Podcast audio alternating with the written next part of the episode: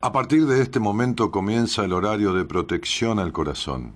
La permanencia frente a la radio depende exclusivamente del cariño que cada uno se tenga. Este programa trabaja con las emociones. Cualquier semejanza con la realidad es tu responsabilidad, ya que solo vos podrás afrontar lo que fuiste, lo que sos y lo que querés ser ante un imprevisto impacto con ciertas verdades que desconocías. Entendemos que quizás hayas estado huyendo demasiado. Es hora de dejar de escapar. Gracias por volar con buenas compañías. Con ustedes, Daniel Martínez. Hola, buenas noches, ¿cómo estás?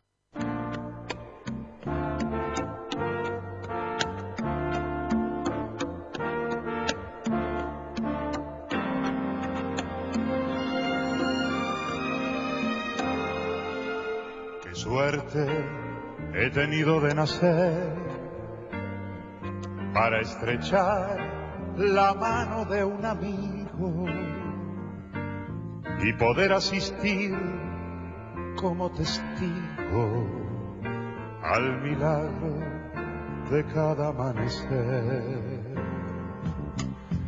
Qué suerte he tenido de nacer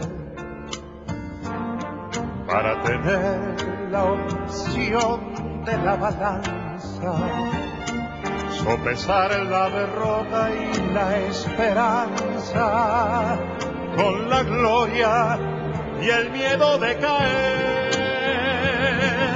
Qué suerte he tenido de nacer para entender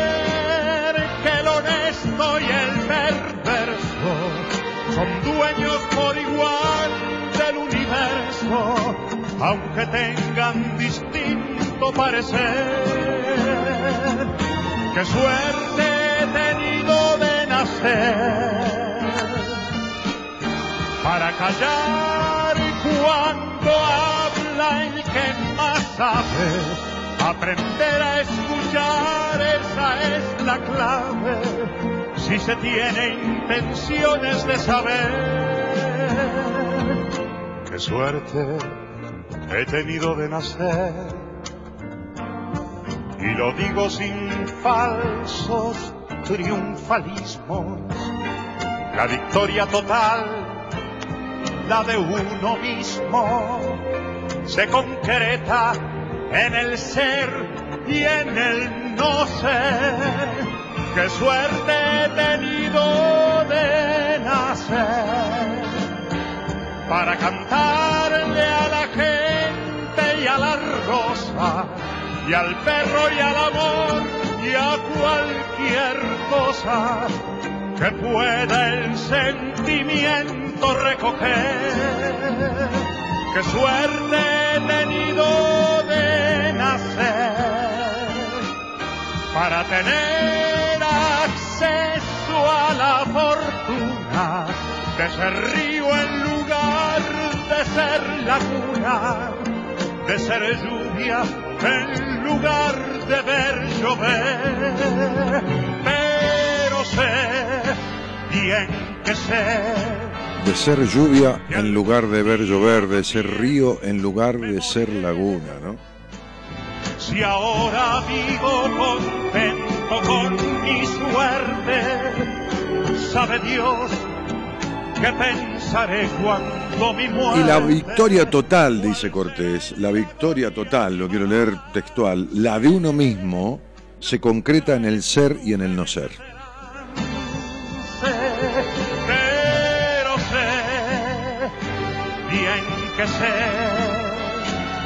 que en mi viaje final escucharé el ambiguo tañir de las campanas, saludándome a Dios y otra mañana y otra voz como yo con otro acento cantará los cuatro vientos.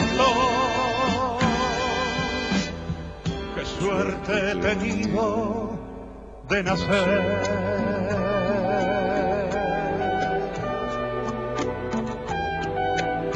Carga fallida. Voy a repetir esto, ¿no? Porque quizás me mueva eh, o me enganche con, un, poco hilvanando algunas cosas este, que venía pensando. Y lo digo sin falsos triunfalismos, dice la estrofa. La victoria total, que es la de uno mismo, se concreta en el ser y en el no ser. Hoy me mandaba un mensaje una, piba, una chica, una mujer, joven, este, de audio, una paciente que está transitando su proceso. Y yo le dije, mira, voy a pasar este audio y en algún momento, vamos a hablar de esto en algún momento más adelante, porque vos te estás sintiendo así y todavía te vas a sentir mucho mejor. Le dije, no. Y me gustaría compartir ese audio que tiene, no sé, un minuto y medio, no tiene, no llega un minuto, ¿no? Sí, menos, sí. ¿20 segundos? 1.20, bueno. Y después reflexionar sobre esto. Sobre esto que Cortés dice y a partir de eso, porque, a ver, a ver, espera, no lo pongas. Este, hay de, un, de uno de mis libros un extracto que, que tomó Garela, mi mujer, para postearlo, y dice, dice así, con respecto a esto de la victoria total, la de uno mismo, que se concreta en el ser o en el no ser. Y después vamos a meternos en este tema, ¿no? Como para tratar de ayudarte y ayudarme a, consolidar o a, o a, descubrir para producir, ¿no? Este, alternancia o un paso, ¿no? De, de ser laguna a ser río, ¿no? Detengámonos, dice esa parte del libro, ¿no? Respiremos, blanqueemos nuestra mente y sintamos un silencio que pide a gritos dejarlo ser. Escuchémonos un instante. Vivamos la paz de un suspiro. Relajémonos para nuevamente volver a empezar. Pero esta vez con la gracia de un momento propio. Nunca pude cambiar ser el habitante de mis silencios. No siempre quise estar allí, desde ya. No siempre pude soportarlo. Sin embargo, cuando me pude aceptar, cuando entendí que soy todo lo que soy, lo bueno y lo malo, lo triste y lo alegre, pude callar más y me animé a no escaparle al silencio. En el silencio podés encontrar un error, algo que se llevó el olvido, la paz y hasta la economía, entre comillas. Hace tiempo que aprendí que la televisión y el equipo de música al mismo tiempo, todo sonando al mismo tiempo, y lo hay, existe esto. Hoy una paciente que viene con 20 años de terapia y tiene unos terribles ataques de pánico, se hacía eco de esto, ¿no? Lo leyó y en, el WhatsApp de mis pacientes me ponía, que fuerte, me pone a piel de gallina o algo así, porque está viviendo eso, ¿no? En el equipo de música y del televisor al mismo tiempo solo sirven para cerrarle la puerta al silencio. En el silencio se puede ver otra imagen desde el mismo balcón que ves todos los días y al que nunca te asomas. En silencio podés ver los sueños, ¿no? Los tuyos, los de otros. Pero espera, aprovechemos junto esto. Apaga todo si querés. Apaga en un momento el celular, el televisor, la música, etcétera. Sentate cómodo. E intenta quedarte en silencio durante cinco minutos, cinco minutos de reloj. Deja que el silencio te traiga los verdaderos sonidos, las palabras necesarias, esas que con tanto barullo externo, pero sobre todo interno, hace rato que no puedes escuchar. No puedes escuchar tu silencio porque te da miedo. Yo te acompaño si querés. también en silencio. A lo mejor en este silencio aparece alguna llave para encontrarte con vos y no habitar tu cuerpo y tu alma solo desde el lado de afuera. Probá a hacerlo y pregúntate cómo te sentís. Te invitaría hasta que me cuentes, que me lo, que me lo cuentes en el posteo, ¿no? Y a que compartas este post con quien sientas que necesita regalarse silencio, aprender silencio, permitirse silencio. Que no es estar callado porque hay una conversación interior que jode escuchar, que duele escuchar pero que es necesario escuchar. Esto no, no está escrito acá, lo, lo, estoy agregando ahora. Gracias por estar, como siempre, nos escuchamos y vemos en unas horas en el programa. Y esto viene de que un viejo maestro me decía, fíjese cuánto le cuesta a las personas, a usted, cuánto le está costando. Yo, que en esas épocas de ataques de pánico necesitaba dormir con el televisor con la luz y bien bajito, bajito el televisor. Que no es más que el arrullo materno, la sustitución del arrullo materno. Que uno tuvo, o que no tuvo, o que necesita volver a tener, porque se vuelve niño cuando la mente le juega una mala pasada. Nos volvemos niños llorando como chicos abandonados en el medio de la calle, como si tuviéramos, como si, como si no pudiéramos ser sin ser el otro, o a través del otro, o a través de algo. Y entonces esta, esta piba, esta, esta mujer, después de dos meses y pico, vino al seminario en diciembre y ahí arrancamos me decía esto hoy, me decía esto en este audio que después continuamos la conversación un ratito, unos minutos, yo alterno con, todos los pacientes durante el día. Y me decía esto. Hola Dani, ¿cómo estás? Bueno, nada, quería contarte un par de cositas cuando puedas, lo escucharás. Eh, estuve de viaje, el miércoles me fui con un grupo de amigos a los carnavales de Jujuy.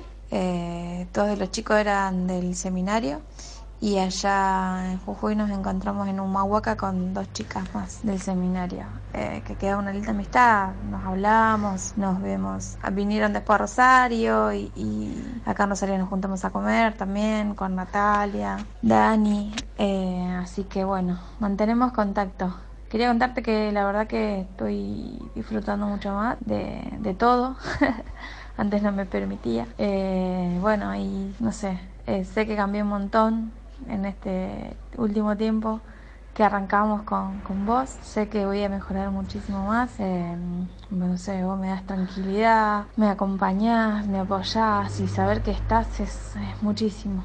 Saber que alguien te apoya y, te acompaña y, que sabe lo que hace es una paz y una tranquilidad enorme. Y sigo así a lo que me decís. porque confío plenamente en vos. Eh, nada, y quería contarte eso, que, tuve unos días re lindos, la pasé súper bien y bueno, y ahora arranco de nuevo con todo. Bueno, te quiero un beso, te quiero un beso gigante. Eh, sí, la confianza. Y la tarea del terapeuta es construirle confianza al paciente en el cuidado, porque, como les digo, yo no cuido al adulto que viene a verme. Yo cuido al niño que, que, alguna vez fue descuidado durante mucho tiempo en ciertos aspectos.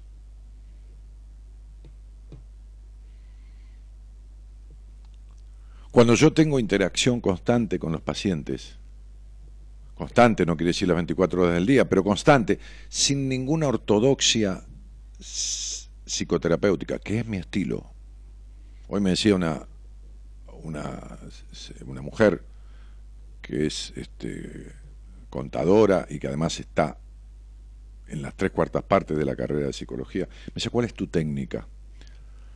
Todas y ninguna, le dije.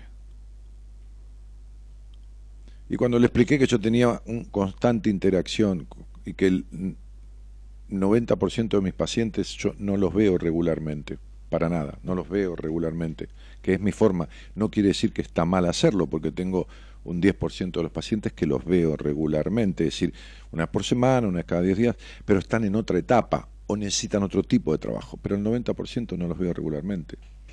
Hay gente que yo no he visto nunca más, pero mucha que no he visto nunca más.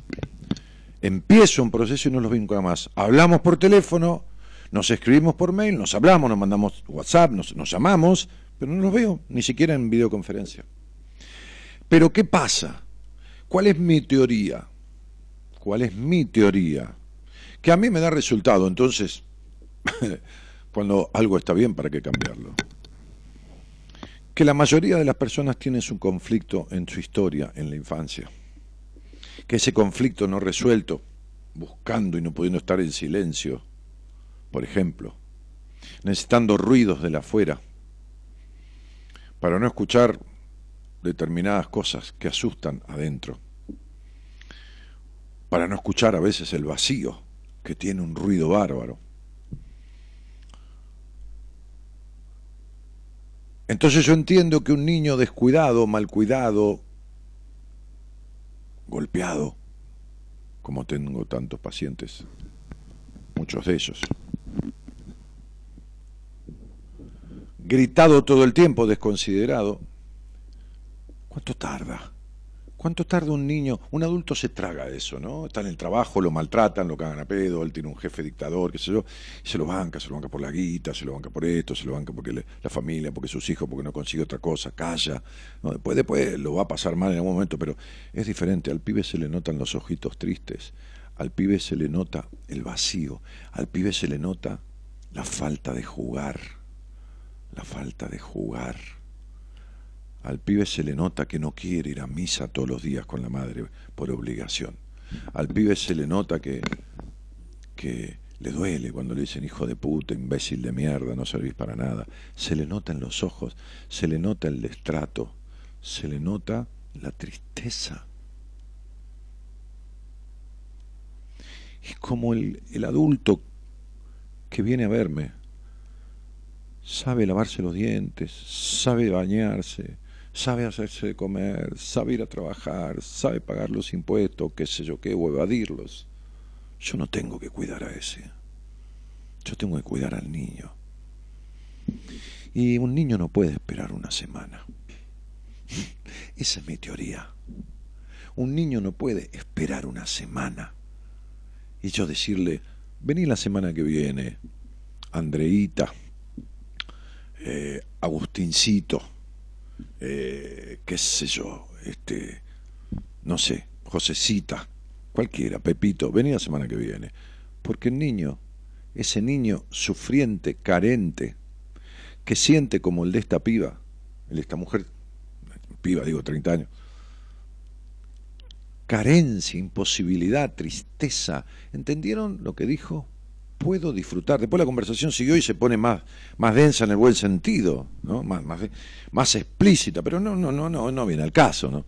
Este, este, más reconociendo, más diciendo, ¿cómo puede ser que yo durante toda mi vida haya sentido culpa por disfrutar? Se fue con amigos del seminario. El seminario siempre da esas relaciones porque ahí se producen vínculos no relaciones, vínculos intensos. No estoy hablando de pareja, también algunos se han puesto en pareja, se conoció en pero no es eso, un vínculo, un vínculo.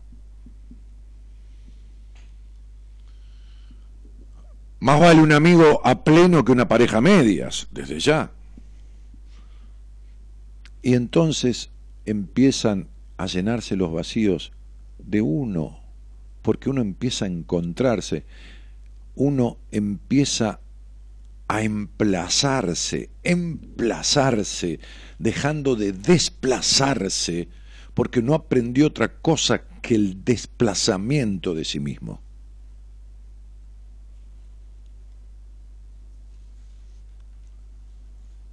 Entonces la pregunta es, estaba yo leyendo un ensayo, estoy como diagramando la idea de un libro y tomando ciertos apuntes y capítulos y rearmando, retocando, ¿no? Como diagramando la idea de un libro, ¿no? Juntando material y a veces alguna cosa de esas que voy escribiendo tomando algo de alguien, una frase. Entonces yo digo, ¿se puede vivir sin mí? Digo yo, ¿puedo vivir sin mí? ¿Vos podés vivir sin vos? Voy, a, voy a seguirme un poco en lo que garabateaba, ¿no? ¿Sabes qué? Hemos aprendido a alejarnos de todo aquello que nos genera malestar. Todo lo que nos genera malestar.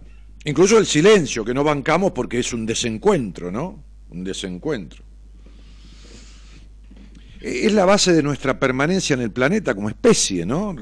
Pero, ¿qué ocurre cuando... Eh, o sea, ¿qué ocurre cuando aquello de lo que nos alejamos es lo mismo que nos haría felices, es lo mismo que nos haría sentir plenos. Y es importante para nosotros. Cuando hablamos de felicidad, bienestar, diría yo, felicidad es una utopía.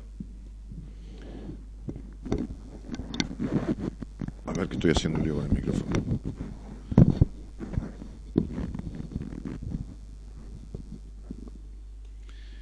No podemos olvidarnos de la responsabilidad que tenemos nosotros mismos en cuanto a ese tema. Sin embargo, la educación, la educación emocional, la instrucción emocional que hemos recibido en muchos casos, nos lleva a un planteamiento erróneo, equívoco de esta cuestión. De esta manera, la típica pregunta que nos acosa y nos genera mucho malestar es, ¿puedo vivir sin ti? ¿Qué le pasa al niño? Lo he explicado muchas veces, pero bueno, vamos, lo que haga falta. ¿Qué le pasa al niño?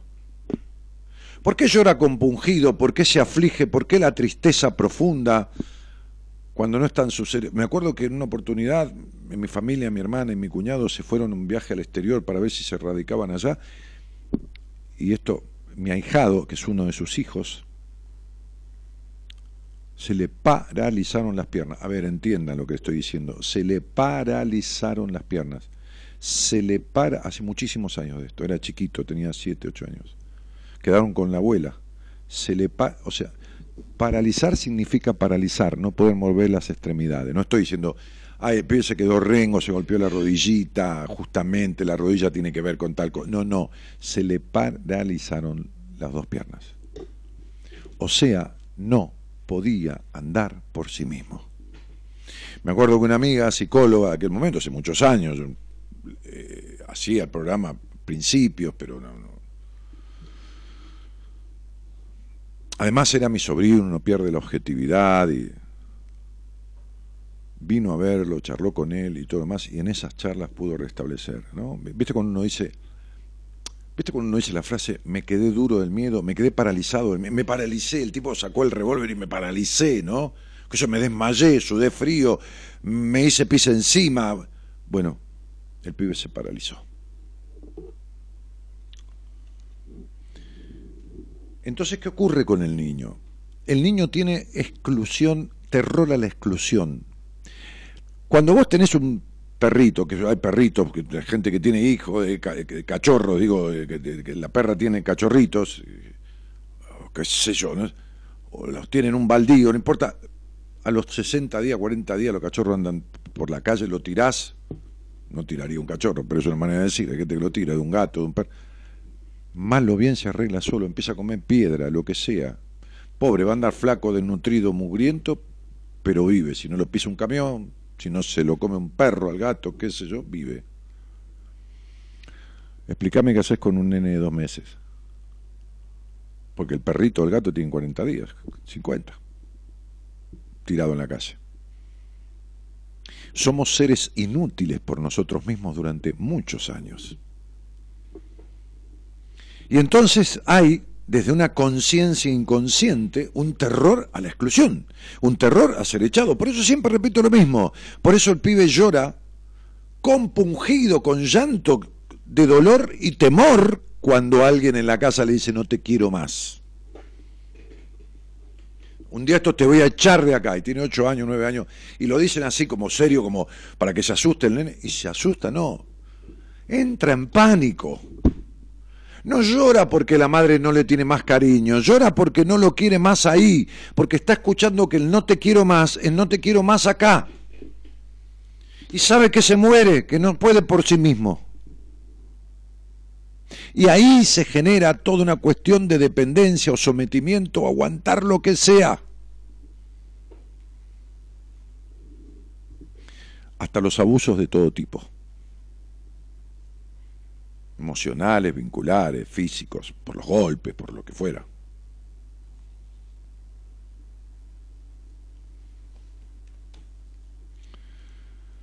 Entonces, digo, está el terror de no puedo vivir sin ti. Pero la pregunta es, ¿puedo vivir sin ti? Sí, lo que no podés es vivir sin vos. A esta altura del partido.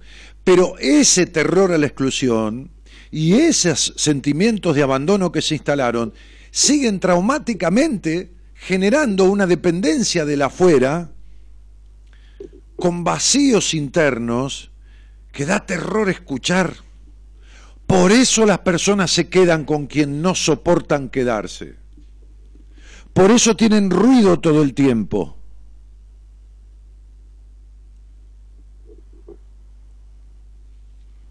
Que es lo único que tienen.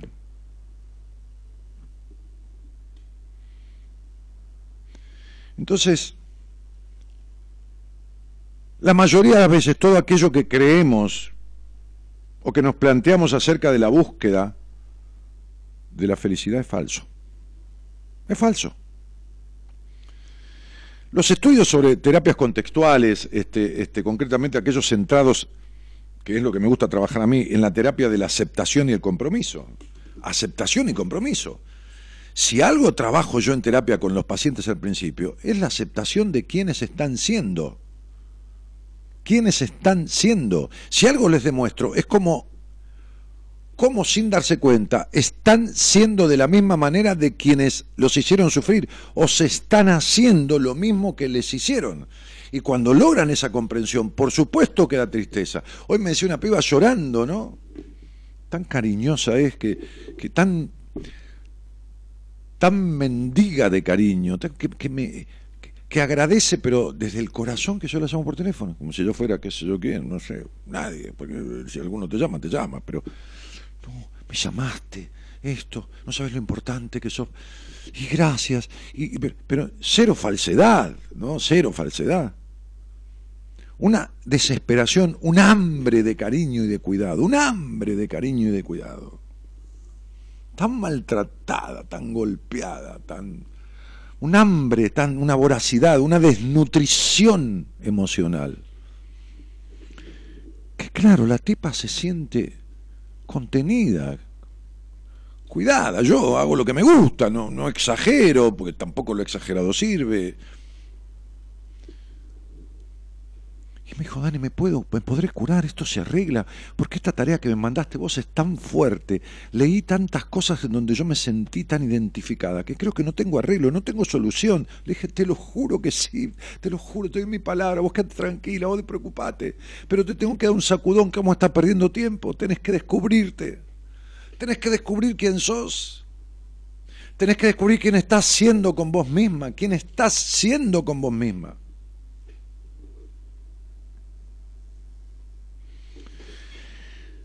Entonces, este, este, este trabajo de, de, una, de, una parte de los procesos, pero en el inicio, eh, esto de terapia de aceptación y compromiso, de lo cual hablaron un tal Age y un tal Wilson, qué sé yo, en el año 94. Yo esas cosas no las tengo en la memoria, tengo anotado acá en el apunte, pero hablan de la existencia de una serie de creencias inútiles. Y en esto yo estoy totalmente de acuerdo, creencias inútiles. Esto como los inútiles, los programas inútiles de educación que tenemos, que el tipo estudia, yo, mecánica y, le dan filosofía también, digo, ¿no? Por decir algo exagerado. Inútil. Entonces hay aprendizajes que son inútiles, pero la persona los tiene incorporados. Porque el niño es una computadora en blanco, es un disco rígido con un programa que viene, que es su genética.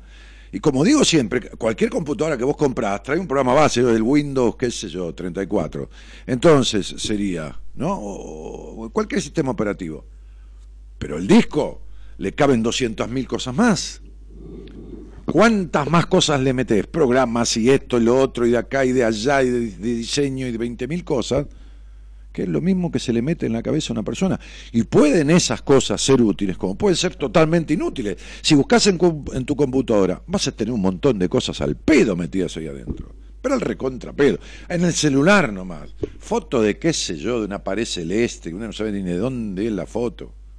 Toda información de más. Todo lo que desde algún lugar en una película muy conocida que yo a veces utilizo con algún paciente mío, pues yo utilizo películas de largometraje, pero verídicas, extractado de palabras de oso, constituyen basura mental.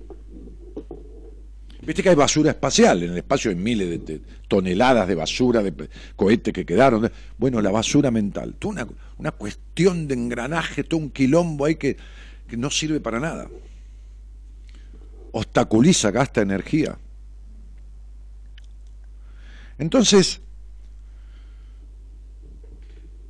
en base a la filosofía de vida que transmiten estas creencias, este, son ellas mismas las causas del motor del círculo vicioso en que entramos al perseguir la tan ansiada dicha, creyendo que todo anda por ahí.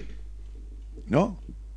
Es decir, nos habían dicho que todo estaba fuera, que, la solución a los problemas era el amor incondicional, ¿no? Tengo una paciente, mis padre siempre, eh, mi mamá siempre dijo que el amor es incondicional, siempre lo perdonó mi papá, siempre esto, siempre mi papá ha tenido errores de tal y tal cosa, no, no voy a nombrar, ha hecho tal y tal, y mi mamá siempre dijo, el amor es aceptar al otro siempre, ¿qué va a ser aceptar al otro siempre? Eso es sometimiento, ¿de qué carajo de amor me estás hablando? El amor sometido es sometimiento, no es amor. En nombre del amor se estipulan clasificaciones que, que, que yo, a mí me asombran. ¿no? Es, lo mismo que se utiliza en nombre de Dios, ¿no? Fíjate que se han hecho matanzas de seres humanos, pero por, por decenas de miles, en nombre de Dios, ¿no? Las cruzadas, los templarios, en nombre de Dios, ¿no? Los, los, conquistadores, en nombre de Dios, ponían a los indios al, al espiedo, al fuego, para que dijeran dónde estaba el oro, y los cocinaban, ¿eh? O sea, brasas y el cuerpo desnudo. En nombre de Alá se le corta el clítoris a las mujeres en, en países hoy en el 2020. Se le corta el clítoris se le cose la vagina. Sin anestesia y a los 10 años, agarrada de las manos así por la tía o por la madre, y la matrona, la vieja matrona, en el medio de un bosque, le corta el clítoris con un vidrio. En el nombre de Dios. En el nombre de Dios se cometen las herejías más terribles. En el nombre de Dios. Entonces, digo, esto de que te será dado, ¿qué mierda te va a ser dado? ¿De dónde sacaste? Por eso siempre buscamos allá afuera, porque el niño espera de allá afuera, porque de afuera les dado todo. O no les dado nada. Entonces si se le dio todo, quiere todo y no sirve para nada. Y si no le dieron nada, quiere todo para compensar. Pero de alguna manera, todo le genera un desencuentro, como el tango. Desencuentro consigo mismo. Ruidos como el tema de Sabina. Ruidos y mucho ruido. Y desencuentros como el tango. Por eso siempre buscamos allá, en donde, en el mundo, en las cosas, en los demás, en el amor incondicional. Nadie nos dijo que nunca todo lo que buscamos fuera afuera estaba en realidad adentro que todo lo que buscamos ser en realidad ya lo somos. Todo lo que vos querés ser, ya lo sos, lo trajiste acá. No, quiero ser feliz, quiero tener bienestar, quiero tener un equilibrio entre, entre lo emocional y la plata, en una buena pareja. Ya lo sos, la capacidad la tenés, pero ¿sabés cómo quedó? Quedó como los protos. Te, hicieron hacer germinación en el colegio, me acuerdo, mira, que, cada cosa, yo socio con cualquier cosa. Con tal de hacerme entender, ¿qué querés que te diga? ¿Te acordás del secante con el papel? No sé, por ahí si los pibes de ahora. Y el poroto, y empezaba a germinar. Llega un momento germina, y, eh, pero nada más, necesita tierra. Bueno, listo, te quedaste así. Te pusieron un secante, un poco de humedad, y germinaste un poco. Y ahí te quedaste.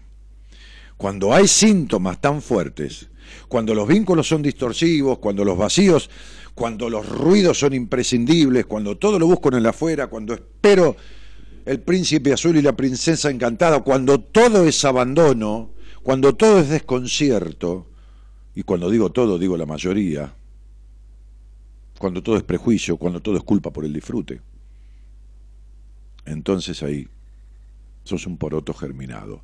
Y lo digo con cariño, un porotito germinado. Lo que creció fue una cáscara. Lo que creció fue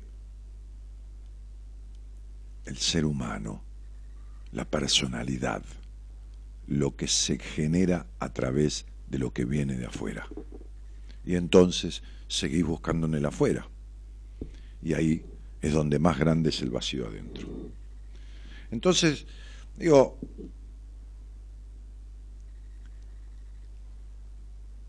que todo esto que tenemos y trajimos a esta vida está ahí adentro, no está ahí afuera. Entonces, digo, hay una cosa que podríamos denominar trastorno de evitación experiencial, que es evitar la experiencia del encuentro con uno mismo. Es propiciar esa experiencia. Evitar escapar o atacar los sucesos temidos es incompatible con la aceptación psicológica. Me parece que es, que es hora de de tomar conciencia, hacerse responsable de esta cuestión. Por eso esa historia, que cuando dicen que los dioses, ¿no? los dioses, historia mítica, cuando crearon al hombre, empezaron a ponerle, que fue la última criatura de la creación, empezaron a ponerle un montón de atributos. Y algunos de ellos dijo, ¿por qué tantos atributos al hombre y no a la naturaleza y a los animales y esto y lo otro? ¿Cómo vamos a hacer? Algo hay que hacer para que no sean perfectos, para que no lo tengan todo dado. Entonces uno, uno de ellos, el dios de la, de la suspicacia, dijo, vamos a hacer una cosa, vamos a esconderles la felicidad. Qué buena idea, dijo uno, ¿no? Excelente, excelente, dijo otro. Y entonces alguno de ellos dijo, vamos a ponerlo en lo más profundo de los océanos, abajo, donde las presiones son terribles de las aguas, ¿no? Y explotar. No, no, dijo otro, no. Es muy inteligente, le dimos mucha inteligencia con el paso del tiempo, de los años, de los cientos de miles de años, va a construir una nave o algo que va a soportar la presión y de hecho va a ir a las profundidades y de hecho el hombre las construyó. Bueno, vamos a poner la felicidad en la montaña más alta, en el pico más alto de la historia más alta. No, dijo, no. No, porque van a escalar, es un, es un bicho consecuente, va a querer subir la montaña, aunque no tenga un carajo que hacer ahí, dijo un dios que puteaba. Entonces dijo, y va, va, y va, y va a llegar ahí con el frío que tenga 40, le ponemos frío a la montaña, no importa que tenga 40 grados José, el tipo se va a morir congelado, pero va a querer ir ahí, donde nadie llega, y la va a encontrar. Y tenía razón, y tenía razón. Y así estuvieron dirimiendo un montón de rato, donde cuernos esconder la felicidad. Hasta que habló la sabiduría, que dejó escuchar a todos, ¿viste? Escuchó a todos y dijo, con mucha, con mucha calma, dijo, hay un lugar donde les va le va a costar más que nada encontrarla. Hay un lugar donde va a ser el último el que va a ir a buscar. ¿Cuál es? Le dijo, ¿cuál es? Le dijeron los demás. Pónganle la felicidad dentro de ellos mismos. Pongan la felicidad del hombre dentro del hombre. Y van a ver cómo les cuesta muchísimo y a veces les resulta imposible encontrarla. Sentimos que no podemos vivir sin esto, sin aquello, sin estos mendigos de amor en los que nos transformamos cuando somos niños y cedemos cualquier cosa con tal de ser queridos, porque somos incapaces de sostenernos a nosotros mismos. Pero crecemos y ese conflicto de terror a la exclusión se nos queda pegado. Y grandes y autosustentables materialmente, seguimos como niños, con miedo a que nos dejen al abandono y hacemos cualquier cosa como hacíamos cuando eran niños, cuando éramos niños, con la única persona que no podés vivir de verdad. Sin la única persona que no podés vivir de verdad es sin vos. Y en la mayoría de la gente, en las decenas de años que llevo haciendo esto y escuchando, es con quien la mayoría de las personas, con quien menos cuentan, consigo mismo, se aferran a cualquiera van detrás de cualquiera, hacen lo que sea por padres que, o madres que no son más que progenitores muchas veces, hermanos, la vida entera esperando un te quiero, cuando en realidad no se pueden decir un te quiero frente al espejo. ¿Cuántas veces te miraste, te sonreíste y te sentiste plácido, pleno ante tu presencia? satisfecho. Bueno, fíjate, fíjate que has vivido por cualquiera, mayoritariamente, menos por vos, como deberías. No podés vivir sin vos. Todo lo demás es prescindible en la vida. Sin embargo, muchísima gente ha cuidado a cualquiera, mucho más que a sí mismo. Buenas noches y gracias por estar. Te invitamos a viajar con nosotros con un destino en común. Descubrir lo que te está haciendo mal. De 0 a 2, Buenas Compañías, con Daniel Martínez.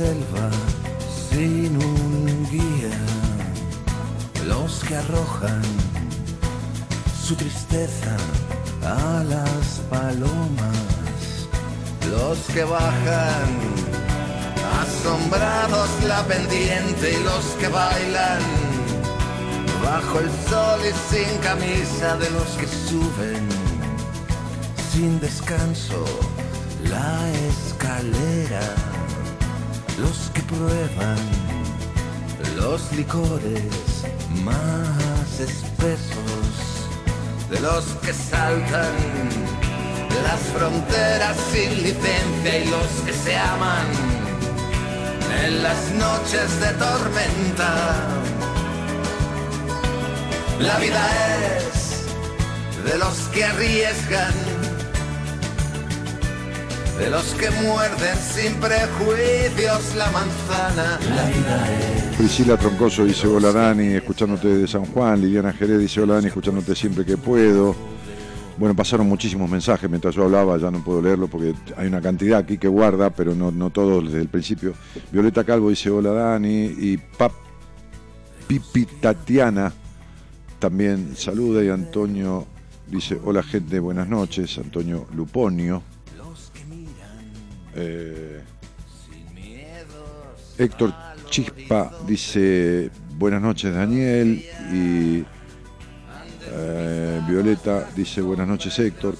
Carolina Córdoba dice buenas noches, ¿a qué número hay que llamar para salir al aire? Ahí los tenés al pie de la transmisión, Carito. Ahí tenés. 43 25 12 20, con el 11 adelante es un directo que te atiende directo Gonzalo. Y si no, al celular mandás un, un, ¿cómo se llama? Un WhatsApp, no llames, ¿eh? porque está acá, no te puedo atender, pero él lo ve desde la pantalla ya, este, el, WhatsApp, y, el 11 31 03 6171. mi amor, estás mirando la transmisión al pie de la pantalla, izquierda y derecho tenés los números. Eh, Liliana González dice, hola, arriba del chat está, ah, le, le, dice, Alicia, buenas noches, dice, ¿no? Este, Hola Dani, pasó mucho tiempo del día paso mucho tiempo el día en silencio, me dice María Emilia Zanoni. Bueno, me alegro. Estela dice, hola Daniel, querido, sí, a todo lo que explicás hoy nos cuidas. El seminario me regaló otro hijo que es Rosarino. Tu magia se multiplica en cada uno de nosotros. Yo creo que ustedes multiplican a partir, ¿no? Este, el mago está dentro de uno, ¿no? Decía Chopra. Uno es un guía que lo ayuda al otro a encontrar esa magia, ¿no? Es difícil enfrentar el silencio, cuesta, no hay que enfrentar nada, Liliana. Tu vacío existencial no te, no te permite entrar en ese vacío para llenarlo, por eso vivís llenándolo de afuera y controlando todo, querida. No te conozco, te estoy diciendo todo esto sin conocerte, pero estoy seguro que es así. Valeria dice, Dani, buenas noches, gracias por tu enseñanza. Tere Ibañez dice, la verdad, en buena compañía. Chris Cris dice, difícil el silencio, quizás es el temor de escuchar algo que me va a chocar. No, la que vas a chocar sos vos por no escuchar. Ya chocaste mil veces. Chocaste mil veces con todas las decepciones afectivas que tuviste. Mira si habrás chocado. Todo el tiempo chocas con eso. Mira, qué bárbaro, ¿no? ¿Cómo preferimos la mentira, ¿no? cómo preferimos la mentira a la verdad, ¿no? Como el cuento, ¿no? El cuento de la verdad y la mentira. ¿Está? Preferimos la mentira disfrazada de verdad a la verdad desnuda. Como el cuento. Guillermo Ramos dice, hola Dani, después de mucho te escucho, feliz de escucharte, te saludo desde Clorinda Formosa. Y Jime Carrizo dice, Dani, cuando no estoy con mi pareja para dormir, dejo toda la noche el tele prendido, bajito también, como dijiste vos, no puedo dormir en la oscuridad cuando estoy sola. Besos, me encanta escucharte, Dani, besos. Bueno, eso tiene varias connotaciones, Jime, que, es de, todo tipo. Eh, tiene que ver con tu infancia, tiene que ver con tu padre, muchísimo, tiene que ver con, con, lo dependiente emocionalmente que sos, tiene que ver con, con tu intimidad, tiene que ver con cuatro o cinco factores que se conjugan y que, y que bueno, nada. Buenas noches, el silencio también es compañía ya que estamos con nosotros mismos, dice Sonia. Sí, vos que podés, si podés. Valeria Crespo dice, buenas noches Dani. Amira, Amira de la Vega dice, un dios que puteaba, lo amo, dice. ah. Entre los dioses había justo un dios que puteaba. Y entonces dijo, ¿dónde carajo? Yo le agrego de lo mío. Es muy cierto ese relato, lo he escuchado. Sí, sí, ya sé. Hola Dani, cuánta verdad. Mirá, me siento tan mal esta noche que escuchando me hace soltar un poco, me hace soltar un poco el dolor, dice Liliana Fiordilino. Eh, bueno, muchas cosas de la pinta, qué buen mozo que estamos y todo esto por la, la, ropa que tengo corbata y esto. Eh, Dani, soy Cari de Rodríguez, interesante el tema de hoy. Hay una frase budista que dice la felicidad está dentro de uno mismo. Cari es una frase eterna de, todo, de, todos lados. ¿eh? Por eso terminé con esa historia de los dioses, que tampoco es del budismo. Hola Dani, hace muchos años que te escucho, siempre tenés las palabras justas. No, para nada. A vos te resultarán justas, a otros le resultan, qué sé yo, cualquier cosa, una estupidez, pero a vos te sirve. Sabrina Fonseca dice, Dani, cuánto es cierto en todo lo que decís, gracias por estar ahí acompañando, sos grosso, nos diste para que tengamos, dice Liliana, no, mi vida. Voy a dejar de cuidar a los demás más que a mí, dice Amira de la Vega. Está bien, fíjate, si no te agarra culpa y remordimiento y duras dos días y volvés a lo mismo. Hoy me toca muy de cerca como mamá, mi hijo la está pasando muy mal a partir de una ruptura amorosa, no se quiere y eso me, duele tanto. Ese hijo es, hijo de, tuyo y de su padre, flaca. Si no se quiere es porque no entendió ni hubo ejemplo de sano cariño entre los padres. ¿Está? Eh, no entre ellos de uno al otro, entre ellos consigo mismo, con cada padre consigo mismo. Cuánta verdad, dice Tere Ibáñez, Gisela Vanessa Daliera, dice Dani, desde Rosario te escucho. Este, tengo una consulta, estoy buscando trabajo, entregué el currículo y aún nada. Eh, pero yo qué tengo que ver con eso, Cari. No me hace una consulta esa, no tengo nada que ver con todo eso. Desde Carpintería San Luis, abrazo a Dani, dice Daffy Gernstein. Carolina Córdoba dice gracias, ya llamé, espero me llamen para hablar con vos. Bueno, ahí vamos. Hola, buenas noches, Miguel Ángel, ¿cómo te va? Vamos a charlar un rato. ¿cómo estás? Buenas noches. Uy, no te escucho, está muy bajito. Acércate al teléfono porque si no, no vamos a poder hablar. Un gusto hablar contigo, Diego, buenas noches. Ah, ahora, me escuchas? Ahora sí. ¿Estás grabando, la, ¿estás grabando la conversación? No, no, estoy Ah. en mi celular. No, no, no, porque se sentía un, un pito como grabando y, y interfiere. Eh, No, de, no, no. ¿de dónde, ¿De dónde sos? De, es decir, eh, estoy nacido en La Banda, provincia de Santiago del Santo- Estero, Santiago. pero vivo en Carlos Paz. Ah, mira qué lindo. Este, Sí. y, y, ¿Y con quién vivís ahí? Y acá vivo con este, una pareja y, y mi hija de 14 años. Ahí está. ¿Y escuchás este programa desde cuándo? Y ahora dos meses así de rebote porque ella solía escuchar, suele escuchar habitualmente, digamos. Así que de rebote lo escuchaba, digamos. No, está bien, todo bien. Eh, ¿y, qué te trae aquí, campeón?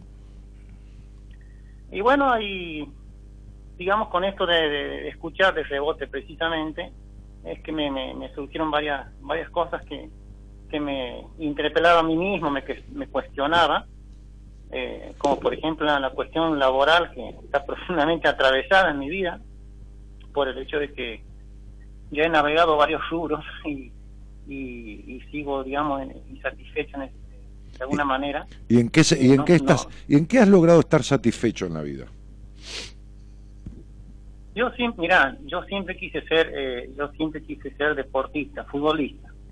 Y bueno, por esas cosas de la vida no, no pude hacerlo. Siempre estuve vinculado al deporte. Eso por un lado. Por el otro, este, me gusta mucho la docencia. De hecho, este, soy este profesor, digamos, pero no ejerzo actualmente. Así que Che, Ahora, flaco, eh, espera un poquitito, vamos de vuelta, porque no me conoces mucho. Me hablaste de que no te tiene satisfecho lo laboral. Te dije en qué estás Sí. satisfecho en la vida, si tu vida es una eterna frustración. Si sos el jugador de fútbol frustrado, sos el profesor que no ejerce, toda tu vida fuiste detrás de lo que querías y lo que no pudiste no lo podés suplantar con nada. Yo también este, me hubiera encantado ser cantante, viste que los tipos que más mina tienen son los cantantes. Sin embargo, no puedo cantar ni el arroz con leche y no por eso vivo frustrado. Entonces, digo, yo tengo otro título en universitario, lo dejé y, y ejerzo este, porque siento más vocación que otra cosa, pero a vos no hay nada que te llene el alma, flaco. O sea, vos sos un tipo insatisfecho por naturaleza, ¿lo sabés esto o no lo sabés? Algo así. Por eso te No, no, algo así las bolas. No, no, espera, no. Algo así no, porque yo me voy de acá y duermo igual, hermano, si vos me decís que no es así. Entonces, ¿es sí o no? ¿Sos mayoritariamente insatisfecho o mayoritariamente satisfecho en la vida y pleno? Eh, insatisfecho. Perfecto. insatisfecho. Bastante más de lo que vos te crees. Por eso sos tan controlador. Por eso sos tan prejuicioso. Por eso nunca arreglaste el quilombo de la decepción con tu padre. Y esa decepción con tu padre, por supuesto, arrimó. ¿Cuántos hijos tuvo ese matrimonio? Aparte de De- ti. De mi papá. No, el tuyo. el- los, los hijos, vos, tus hermanos, ¿cuántos eran? Ah, yo. Ah, y somos cuatro. Bien, cuatro. ¿Cuántos y cuántos? Eh, es decir, somos dos varones y dos mujeres. Y sí, claro. Hemos empatado dos a. de- Pero papá ha sido, ha Entonces, sido papá nue- nuevamente, ahora a los setenta y pico de años, setenta y cuatro, ha sido papá de nuevo. Ese es el último, sí, una nena. Una nena. sí, ha sido progenitor. Porque padre, Eh, sí, padre es otra cosa. Bueno, muy bien. Entonces, dime tú, muchacho querido, ¿quién fue el elegido de tu mamá? O la elegida. Eh, ninguno. Bueno, porque tu mamá era una vieja maltratante, melancólica, o, o enferma, o sufrida. Eh, Sufrida no, era. Sufrida sí, era. sufrida, sí. Sí, sufrida. Sí, sí. Sí, también sufrió la decepción de sus padres y, y el desinterés, digamos. Y el desinterés de su marido. No fue preferida por sus padres, digamos, ella. Claro. Y bueno, ¿Y Y vos? creo que lo, tra- lo trasladó a nosotros eso. Eso, perfecto. ¿Y quién fue el preferido de tu papá? Eh, mi hermano, el mayor. Bien, muy bien. ¿Y cuánto de 0 a 100 vos crees que sos celoso y posesivo? De 0 a 100. Sí, no te pases de 100, ¿eh? porque ya está 100 nomás. De 0 a 100. No, 60. Sí. No, Oh, 60 la puta que lo parió, qué caritativo que sos. Pero no importa, vamos a poner 60. ¿Y cuánto de, de, de conflicto? ¿Vos estás en pareja? ¿Cuánto hace con esta señora, mujer? seis, seis años. Bien, ¿y conoces su historia un poquito de vida? ¿Un poquito? Sí, exactamente. ¿Y, cu- y- y- y- y vos cómo, cómo describirías el vínculo que ella tuvo con su padre? ¿Malísimo? ¿Buenísimo? ¿Terrible? ¿Carencia, abandono? ¿Destrato, rigurosidad? ¿Cómo lo calificarías? Eh, sí, malísimo, malísimo. Sí, malísimo, por supuesto, por supuesto. Bueno, ok. Miguel Ángel, lo material en la vida está ligado a lo emocional. Cuando lo emocional está bien, ¿no? Me, acuerdo de un tipo que atendí yo este, un día, que vino a verme, este, este, como tantas otras personas que tienen una buena posición económica, eh, que sustituye algunas cuestiones, como ser, qué sé yo, gustos que a veces da el dinero, pero que no sustituyen agujeros existenciales. Entonces, sería, lo material siempre está ligado a lo emocional. Este tipo que vino a verme un día y se sentó conmigo en una entrevista, tenía un capital entre comercial y financiero, pero mucho más financiero que comercial, es decir, mucho más líquido, dinero líquido, dinero este, físico que, que- que- que propiedades y esas cosas, de unos 28 millones de dólares. Ah. Tiene- sí, sí, claro. Tenía un agujero tan grande en el alma que le describí y le dije, mira, una vez escribí una cosa que decía, si lo único que tenés es plata, entonces no tenés nada. Y vos, flaco, lo único que tenés es plata, porque no tenés paz en tu alma. El vacío que sentís, la, la- la incapacidad de disfrute, no de tener cosas, porque el tener no tiene nada que ver con el ser, es terrible. Y se le llenaron los ojos de lágrimas. Entonces, lo admitió, por supuesto.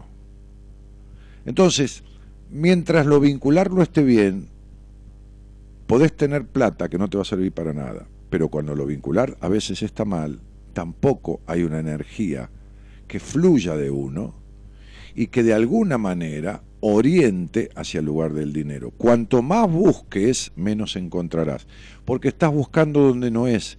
Justamente yo hice una apertura de esto de creer que la felicidad viene de afuera y que no te estoy hablando de no tener plata para comer, por supuesto, eso es otra cosa, no estamos Sí, hablando claro, Sí, sí, claro, entiende, sí. claro. No estamos hablando de la necesidad del dinero, sino de la necesidad de tener o multiplicar, creyendo que tener es eso. Fíjate que el dinero es el mundo y el mundo es el padre. Y hay tipos que amarrocan el dinero. Yo he conocido tipos millonarios, pero millonarios de verdad, sí. que yo los vi devolver una medialuna por el precio que salía. Es decir, pedir dos medialunas con... No, yo lo vi, yo lo viví. No es joda. Entonces, dos medialunas, pedir un cortado con dos medialunas y devolver una, porque a precio de hoy, en ese lugar, un lugar muy bacán de Buenos Aires, Plaza San Martín, eh, bueno, no importa, un lugar muy bacán y un bar muy bacán de Buenos Aires, a plata de hoy la medialuna te la cobran 50 mangos. Entonces él dijo, ¿cómo 50 pesos, mozo? Si en todo lado está 25, ponele, o 30. Me dijo, acá vale 50, señor. Le dijo el mozo como diciendo, si la quiere, la quiere, y si no.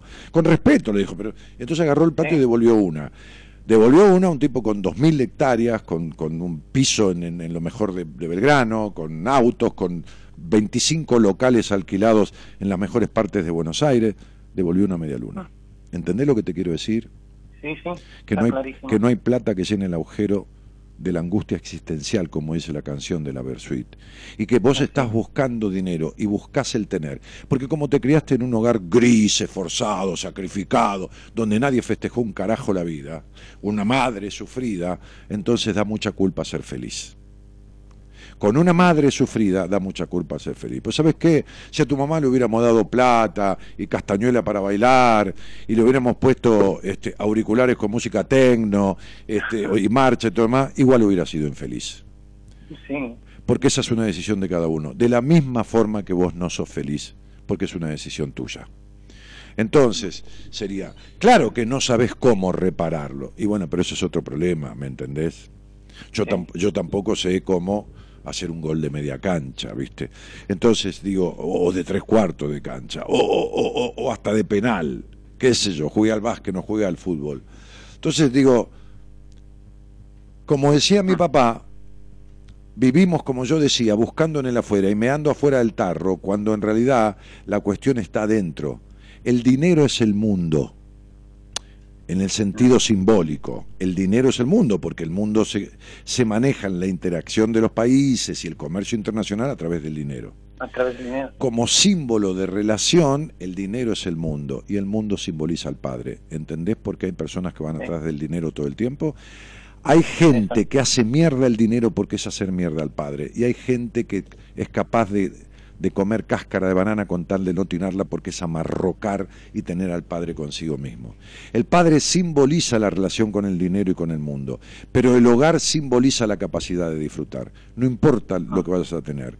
Si vos te ganás un millón de dólares mañana en el Kini 6, vos tampoco vas a sentir plenitud en el alma, porque eso no viene de lo que puedas comprar. Siempre y cuando vos tengas cama, agua caliente y comida, el problema tuyo no está en el dinero. Lo que estás buscando es llenar con cosas vacíos que no vas a llenar nunca con cosas. ¿Me expliqué bastante, papi? Sí, sí, totalmente. Vos fijate que tu primer nombre, tu primer nombre, dice en numerología que el conflicto es tu padre y que desde que tenés uso de razón siempre deseaste ser dueño y nunca empleado.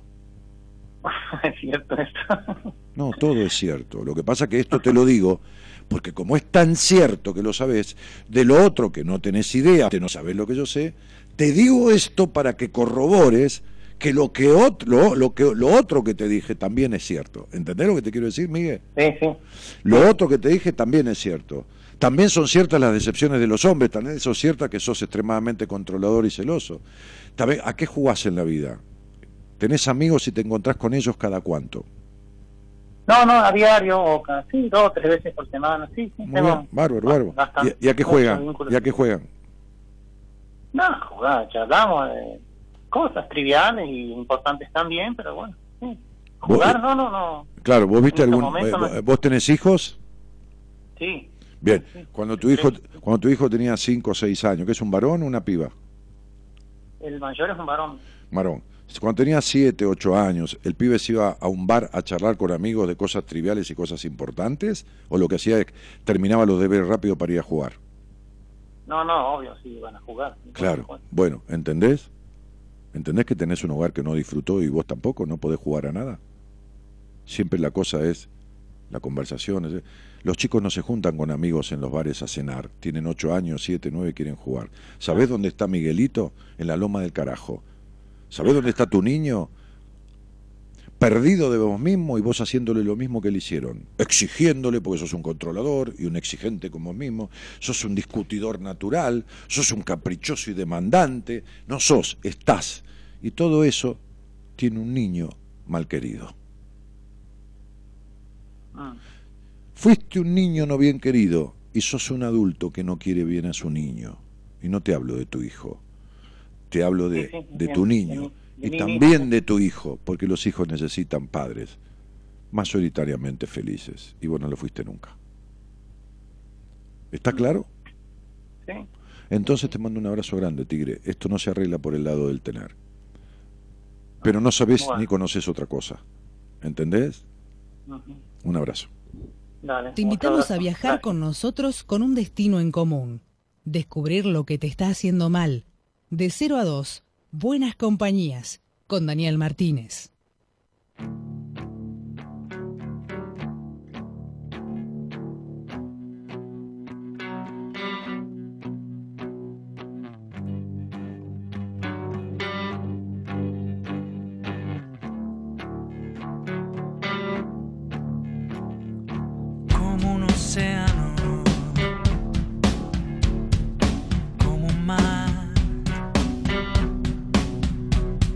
Ver, ya que me estaban mirando si son observadores, si son observadores algunos que me escuchan desde hace mucho tiempo o, o- o hace poco, pero qué sé yo, no voy a dar pistas.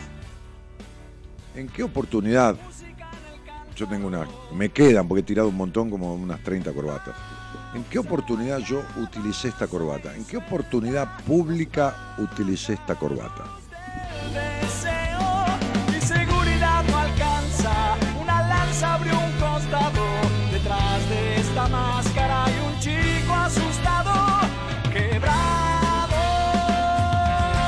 Cintia dice, hola, ¿cómo está? Me gustaría charlar con usted. Y trátame de vos, Cintia, dale, hacete amiga. Hola, amigos, dice Cristinita Braida. Shh, qué facha, dice, me desmayé con tanta pinta. Santa María, qué pinta tiene la niña, diría, ¿no?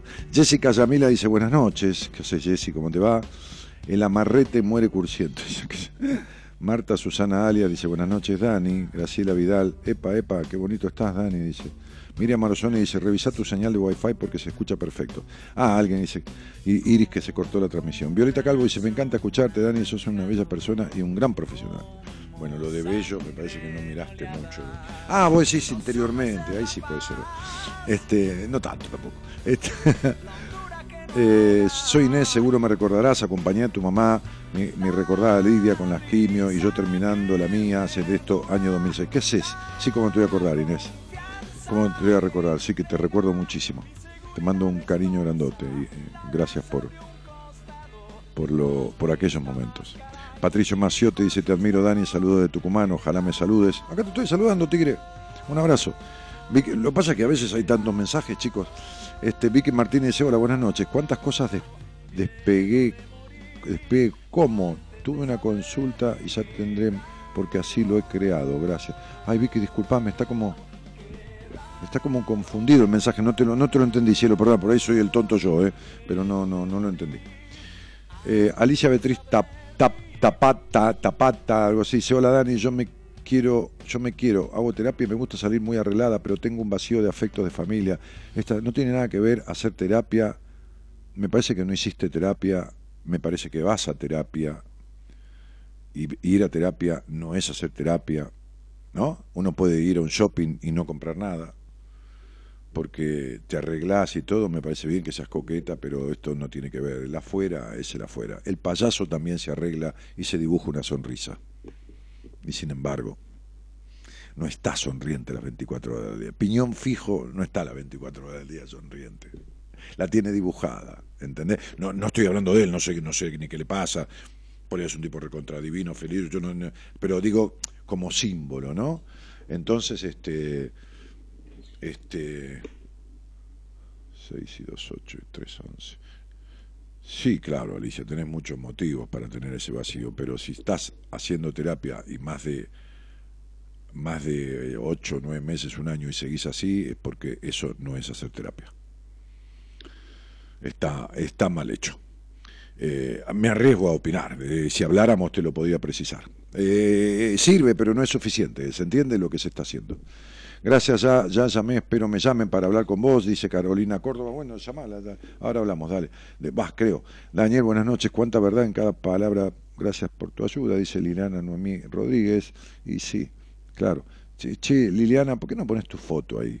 ¿Para qué pones la foto de alguien pidiendo, o qué sé yo, la mano de Dios? ¿Por qué no pones tu cara? Es tu perfil, ¿por qué no das la cara?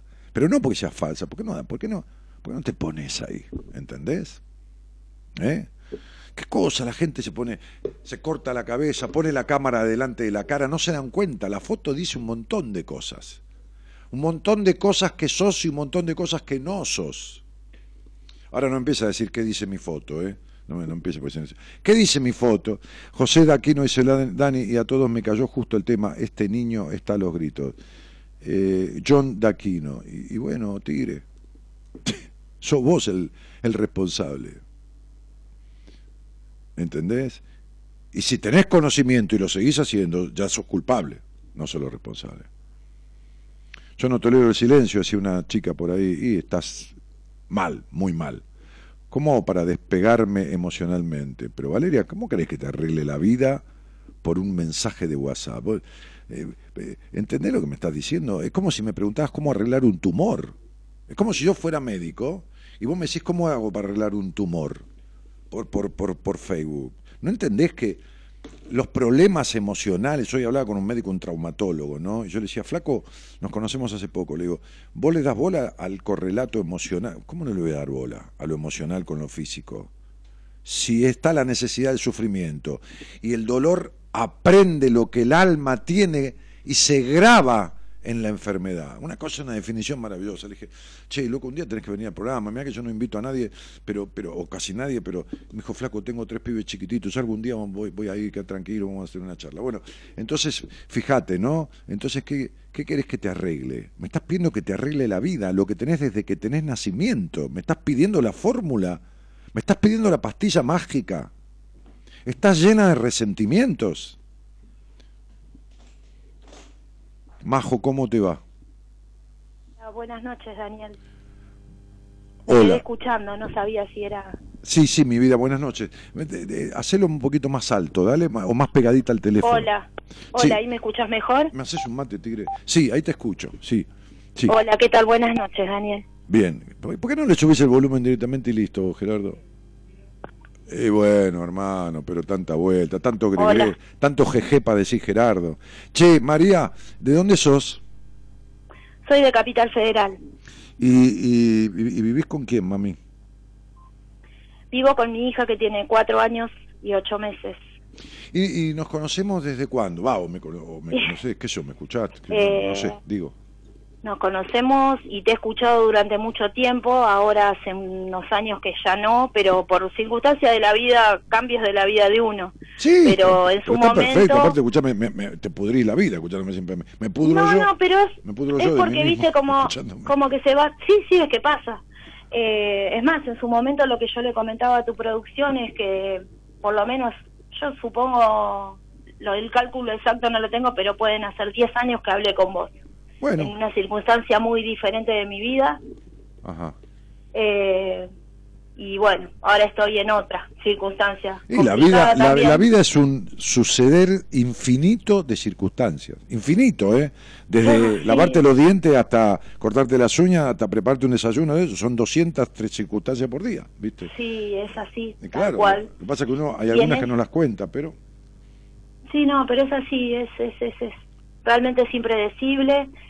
Eh, no, se nos- no estamos preparados para nada, pero también, o sea, eh, lo mío aparte, porque a veces uno tal vez en su inconsciente o tal vez en una charla o en una sobremesa, como que hasta a veces este pueden salir temas, ¿no? O divagando un poco acerca de lo que uno haría o no haría, pero en esto último que me está tocando transitar en el último año, eh, la verdad es que ni siquiera en una charla de café o de sobremesa este, lo hubiera pensado.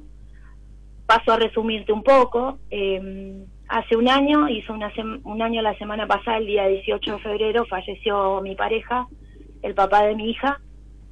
Eh, hacía seis años que estábamos juntos, la nena tiene cuatro años y un poquito más. Y bueno, este, todo era normal, un- una descompostura de una noche, fuimos al hospital, primero a uno, no había guardia, fuimos a otro y bueno, eh, le diagnosticaron este, o sea, le dieron la explicación al malestar de él, que era un dolor en el abdomen, bueno, cálculos en la vesícula, algo muy común, dos días de interna operación, dos días de internación y después vuelta a la vida, ¿no? Pero bueno, este, esto no fue así, esto no fue así y nos llevó 46 días de terapia intensiva. ¿Pero por qué? Eh. ¿Una infección intrahospitalaria o, o hizo un infarto? Eh, al final, la- al finalizar la cirugía, hizo una arritmia, derivó en un infarto. Claro.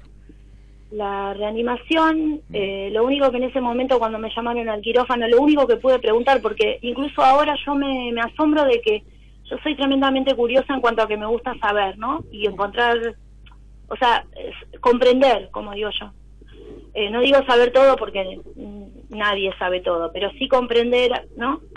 Y en ese momento lo único que yo pude hacer fue pregunté durante cuánto tiempo lo habían reanimado, me dijeron que habían pasado, lo habían estado reanimando por 40 minutos. Y yo para dentro mío dije, eso es muchísimo tiempo.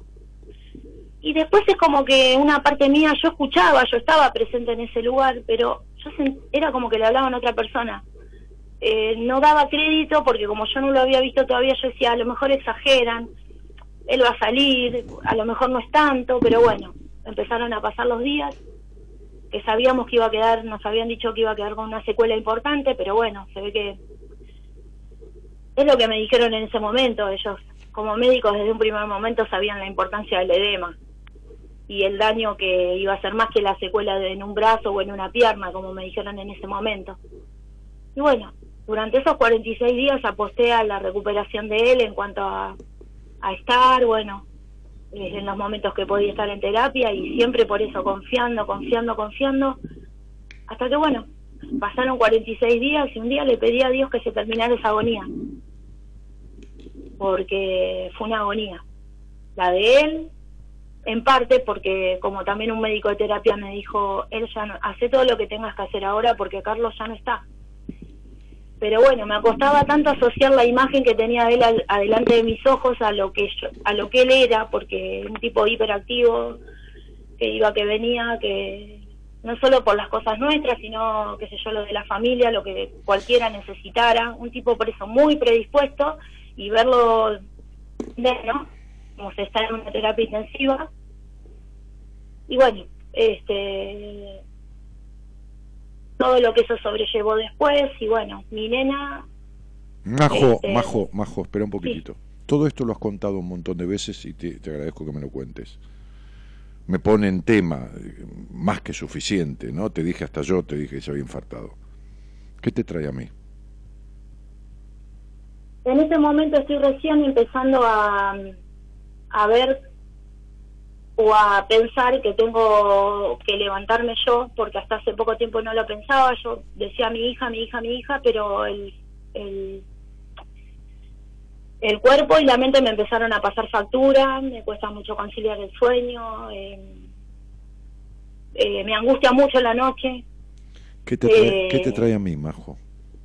Eh, y en sí también lo que me lo que me trae y lo que también me conectó nuevamente con el programa eh, estoy buscando mm, como que me devuelvan algo en cuanto o sea que me que me den una devolución acerca de que en, en síntesis lo que yo me pregunto es si siempre me va a tocar pasar por este tipo de situaciones Porque ya pasó hace 10 miedo. años cuando me llamaste. En su momento mi frustración era porque yo tenía un buen empleo, tal vez lo que muchos hoy en día no tienen, pero estaba sola, no tenía pareja, no me había realizado como mujer, ya no pensaba ser mamá, si ¿Cuándo te realizaste mucho. como mujer? ¿Qué crees que es realizarse como mujer, Majo? Y realmente encontrar este eh, un compañero de vida No, la verdad que para no. poder no, eso no, es, compartir. eso no es realizarse como mujer. Y en, en lo que yo soñaba cuando era chica para mí era No, vos viviste la vida soñando. Toda tu vida fue un sueño, y sobre todo de príncipes azules. Y, y- y es muy loco y yo no tengo la explicación. No tengo la explicación de por qué alguien se va a casar con alguien que justamente lo va a abandonar. Con la muerte, o yéndose con la hermana, o con la prima, o qué sé yo con quién. No tengo la explicación de las sincronías, de por qué cuando llega una etapa que puede traer viudez, si, si, si uno no ha, no, no tengo la explicación, si uno no ha aprendido determinadas cosas que tiene que aprender, esa viudez se produce. No tengo la explicación. Lo que sí sé es que sucede. Lo que sí sé es que los abandonos no transitados y no resueltos de la historia de uno inicial se repiten en la vida de otra manera. Con infidelidades, eh, eh, eh, de, pareja, no solo genital, ¿no? Con muertes, con maltratos psicopáticos, con lo que fuera, abandono, porque hay 40 maneras de abandono, el abandono no es solo hago la valija y me voy. Lo que sí sé que la realización de una mujer no es de encontrar un compañero, que no existe eso. La realización de una mujer es convertirse en mujer. La realización de una mujer es dejar de ser el ser humano que tu hogar creó y convertirte en persona. Y un ser humano es alguien adiestrado, como vos domesticaste y adiestraste a tu hija. Y la estás domesticando, como todos los padres hacen con los chicos, que está bien, porque uno es un animalito. Ahora bien, esa domesticación, como yo suelo explicar a veces, en privado, pero también al aire, no hay problema, lo convierte a uno en ser humano. Si vos te quedás en lo que te convirtieron en tu familia, mayoritariamente, no importa si trabajás o si sos médica, porque eso es lo que haces. No importa si vos sos, qué sé yo, chofer de taxi, porque eso es lo que haces. No, si lo que sos es lo que hicieron de vos, el abandono emocional de tu infancia, el gran, el gran, la gran decepción que viviste de tu padre, la madre que fue la protagonista, los prejuicios, esto tuyo de saltar a la conclusión antes de analizar la situación, la falta y carencia de protección hacia, vos misma, las limitaciones en cierto aspecto, aspecto de la vida que son trascendentales. Si esto, si este hogar gris, si este hogar prejuicioso, si este hogar culpógeno, si este hogar decepcionante, que crió y dejó e instaló esas cuestiones en vos, no son reparadas, todos los vínculos van a terminar en abandono de una manera o de otra. Si no es un tipo que se muere, va a ser un psicópata. Y si no es un psicópata, va a ser un hombre niño. Pero siempre va a estar la carencia de sano equilibrio en acompañamiento y protección masculina o de pareja si que elegís una mujer. Porque ahí no existió en ninguno de los pares de referentes vinculares una coherencia en las funciones materna ni paterna, pero sobre todo la paterna. Entonces, tus vínculos terminarán siempre en decepción, de la manera que sea, mientras tanto vos no repares cuestiones que hacen que sigas siendo el ser humano de sexo femenino que tus padres criaron. Todavía no te convertiste en mujer. Ni mucho menos en hembra. Ni mucho menos en hembra. Porque ese hogar fue castrador. Entonces, si vos querés la explicación, yo te la estoy dando clarita. ¿Por qué? Porque así como una madre no premia al hijo si no hizo los deberes, vos no estás en esta vida para llevártela gratis. Viniste a aprender cosas que te faltaron y a deshacerte de otras que no te corresponden de tu crianza. Entonces, la sincronía de la vida que hace que los hombres, como tienen el puto libre albedrío que la vida, Dios o el bimbán les dio, elijan para la mierda los caminos de su vida, como lo elegí yo en algunos aspectos y lo pagué, y tuve que poner el culo en un proceso en terapia cuando dije que el que iba un terapeuta era un pobre pelotudo, porque tenía tanta omnipotencia que decía que quién mierda le vas a pagar para que te arregle un problema. Y le decía a mi socia, yo en mi empresa, aparte de gorda, sos boluda le decía, porque iba a un psicólogo. Entonces, como tenía el complejo de toda la mina, que tienen 5 kilos de más, le decía, aparte de gorda, sos boluda. Entonces yo me metí bien en el culo todo lo que saqué con soberbia por la boca y me comí siete años de terapia y desarmé y lloré y putié y me angustié y tomé 200 mil pastillas y me operé de la vesícula en el medio con, con, ataques de pánico y me fundí, quedé debiendo un millón de dólares y las pagué todas juntas y la verdad es que no había hecho nada malo a propósito. Estaba en el camino equivocado. Era el perfecto, el gran Daniel, que mis papás, con todo cariño, con todo cariño, porque los adoro, mis viejos, habían criado. Lo poca cosa que vos fuiste considerada en tu crianza en muchos aspectos, todavía no están remediados. Todavía no está remediada la decepción de tu padre. Todavía no están remediados los prejuicios y las limitaciones en el disfrute, sea en lo que sea, pero fundamentalmente en el ser hembra. Razón por la cual mamá vida no te va a dejar jugar si no haces los deberes. ¿Te quedó claro? Sí, me quedó claro. Entonces yo te lo aviso, porque tenés vida por delante. Mira, a los 41 años empezó una etapa regida en tu vida por un número, que es el número uno. El número uno. Entonces es tan fácil interpretarlo porque yo soy un tipo que soy simple para explicar. Aplicamos el sentido común, ponele. Si la etapa está regida en tu estructura numerológica por el número uno, el número uno, pensá en uno, en el número uno, ¿qué habrá que aprender con la palabra uno? ¿Hacer qué? Aprender a ser. Uno mismo. Muy bien como no lo aprendiste y está por terminar la etapa porque termina a los 50 y sabes en qué año estás, en un año 9, es se acabó. Entonces estás viviendo un año que pide que se termine este no ser vos misma, no la que criaron los demás, sino la apertura que hice hoy. Y tenés hormigas en el culo, fíjate cómo tenés como un despertar, como pataditas en el culo que te va, viste, como si te tuviera que sentada y estás inquieta, ¿me entendés? Como mono que pisó pucho. Entonces, porque el año pide, basta ya, y la palabra clave del año es desapego. Pero desapego no del pobre tipo que se murió, desapego de tu historia.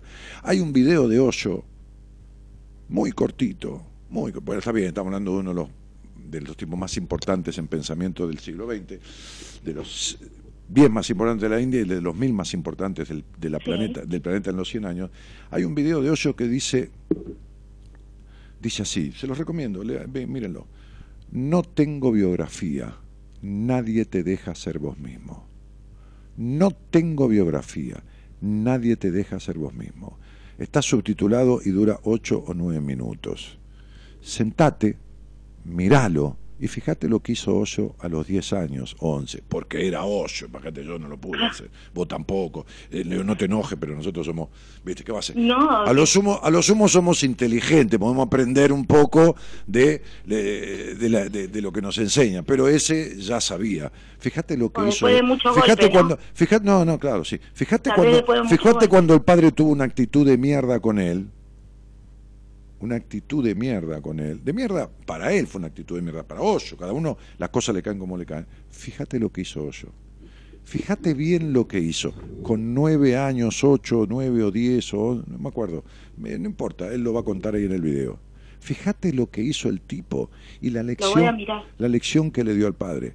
Cuando en realidad vos, con 40 años, todavía seguís siendo la que tu padre crió. Y hay cosas, y tu madre sobre todo, y hay cosas a las que nunca te revelaste. Hay cosas en que vos no sos vos, sino son las que ellos construyeron. Bueno, hermana, entonces sería cuando uno va al colegio y no da las materias, no tiene vacaciones, no le cambian la bicicleta, no tiene lo que quiere. Si haces lo que debes, tendrás lo que querés. ¿Está claro? Está claro, Daniel. Pero así como viviste un muy fuerte abandono de tu padre, de la misma, emocional digo, de la misma manera vivís abandono de los hombres. Sí. Sí. Porque todos tus amores, igual. porque todos tus amores, hasta el primer amor de tu vida fue desafortunado. Todos, ¿eh? Todos y cada uno fueron todos desafortunados. Salvo los idílicos, ¿viste? Lo que, ay, me enamoro de aquel señor y estoy y pienso en él. Claro, pero los, los idílicos es desde otro lugar, No, entonces. pero ese, ese no es amor, ese es idilio. El amor idílico no es amor, porque el amor necesita de dos. Si no, no hay amor. ¿Entendés? Ay, yo lo amo y él no me ama. No, entonces no hay amor. Sí. Claro. Sí, en su momento cuando hablamos ya también por eso. Parte de mi malestar era porque había, después de muchos años Te también lo estoy había... diciendo, te lo dije clarito que hace había 10 años. recibido. Te hace 10 años Y pasó yo lo pensé mismo. que no. Los ciclos, Sí. de, los, los ciclos de la vida son de 9 años y te pasó lo mismo. Y bueno, y seguirá pasando, pero no te lo digo. Ojalá te deseo suerte, que no sirve para nada en estas cosas. Te, deseo suerte que no te pase, pero vas- es inevitable. Si vos no arreglás lo que hay que arreglar, ¿entendés lo que te quiero decir? Si vos Sí. siempre arreglás la gotera del lado de adentro, el agua va a buscar por dónde salir. Buah, es esto. Que, No se puede vivir la vida poniendo parches. ¿Está? sí, Bien. se ve que no, se ve que es lo que hice. Porque para mí no eran parches, sino que eran soluciones, pero No, mi amor, es lo, que, es lo que no hiciste. Y yo te acabo de dar precisiones. Escuchaste charla de vuelta y creo que fui claro en algunas cuestiones que no están resueltas. Sí. Fui claro, Sí. ¿no? No, Sí, no, voy a entrar, claro. no voy a entrar en detalle. Entonces, mientras no arreglé vos de mujer, no te recibiste nunca. Y te dije clarito, y mucho menos de hembra. Vos podés hacer de madre que vas a criar a esa hija con los mismos prejuicios que tu madre te crió a vos, porque los prejuicios se contagian desde el contacto físico con el niño. ¿eh? El niño absorbe la energía de la madre. Entonces, Sí. vas a criar a esa niña con el mismo abandono de padre, porque no está, se murió, lo mismo que el tuyo, tampoco, ta- tampoco intervino como debiera, ¿entendés? Si estuvo, estuvo, y si no estuvo, abandonó, y si estuvo, abandonó igual, porque no, no, no, no, no, no, protegió. Entonces, definitivamente, no protegió sanamente, digo, ¿no? O sea, entonces digo, este, no tenés resueltas cosas que te fueron instau- eh, instauradas, un lenguaje vincular que no es el tuyo. Es como si vos hubieras venido a este mundo a hablar en polaco y estás hablando castellano. ¿Se entiende más o menos? Sí, se entiende, Daniel. Tenés que desarmar Sí. el lenguaje vincular en dos o tres aspectos que son fundamentales. ¿De acuerdo? Sí. De acuerdo. Un beso grande. Me hizo muy bien. Y Gracias. yo también te mando otro. Gracias, Y voy a seguir Chau, chau. retor- Fíjate, retomar. Tranquila, despacito. Sí. Escucha, escucha la charla. Sí, la voy a escuchar. Te agradezco Chau, un montón. Gracias por haberme llamado. Por favor, mi vida. Te invitamos a viajar con nosotros con un destino en común. Descubrir lo que te está haciendo mal.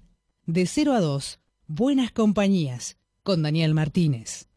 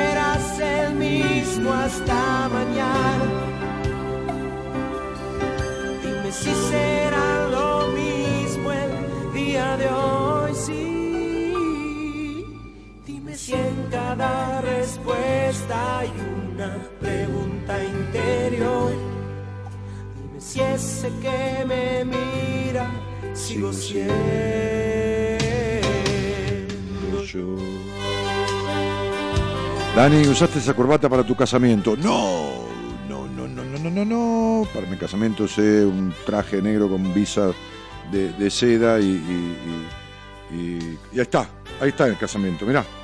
Ahí tenés, ahí tenés, ahí me tenés ahí con eh, mi señora espósica. Mañana está Gabriela en el programa, ¿eh? Mañana viene Gaby, mi mujer, a hacer el programa, a conducirlo, a un tema interesante y a interactuar con ustedes y a hablar. Saquen el jugo, aprovechen ¿eh? De, lo que sabe y lo que percibe. Este, ves que tenía moñito, ves, me estás viendo ahí, ¿no? Y ahí estamos en la mesa central de la fiesta con el cura a la izquierda. Este, y, y- y los padrinos. Y ahí estamos. Ahora cuando cumplamos un año de casados, justamente yo tengo programa, le voy a decir que traiga el video de la fiesta, que es cortito y es divino, porque lo hizo uno de los invitados, que es un amigazo de la mesa, que es director de cine.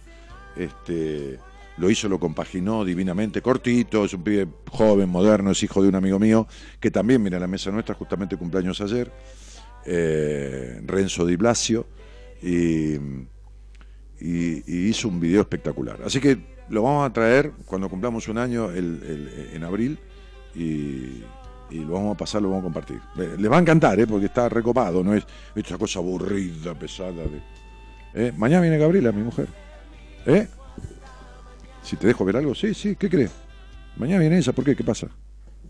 Ah, no. Buenas, ¿cómo andan? Uy, cagamos. Bueno, aparezco por acá para contarles que mañana jueves a la medianoche voy a estar conduciendo Buenas Compañías. Em, vamos a hablar un poco de todo, incluso de, de registros akáshicos, que es lo que yo hago.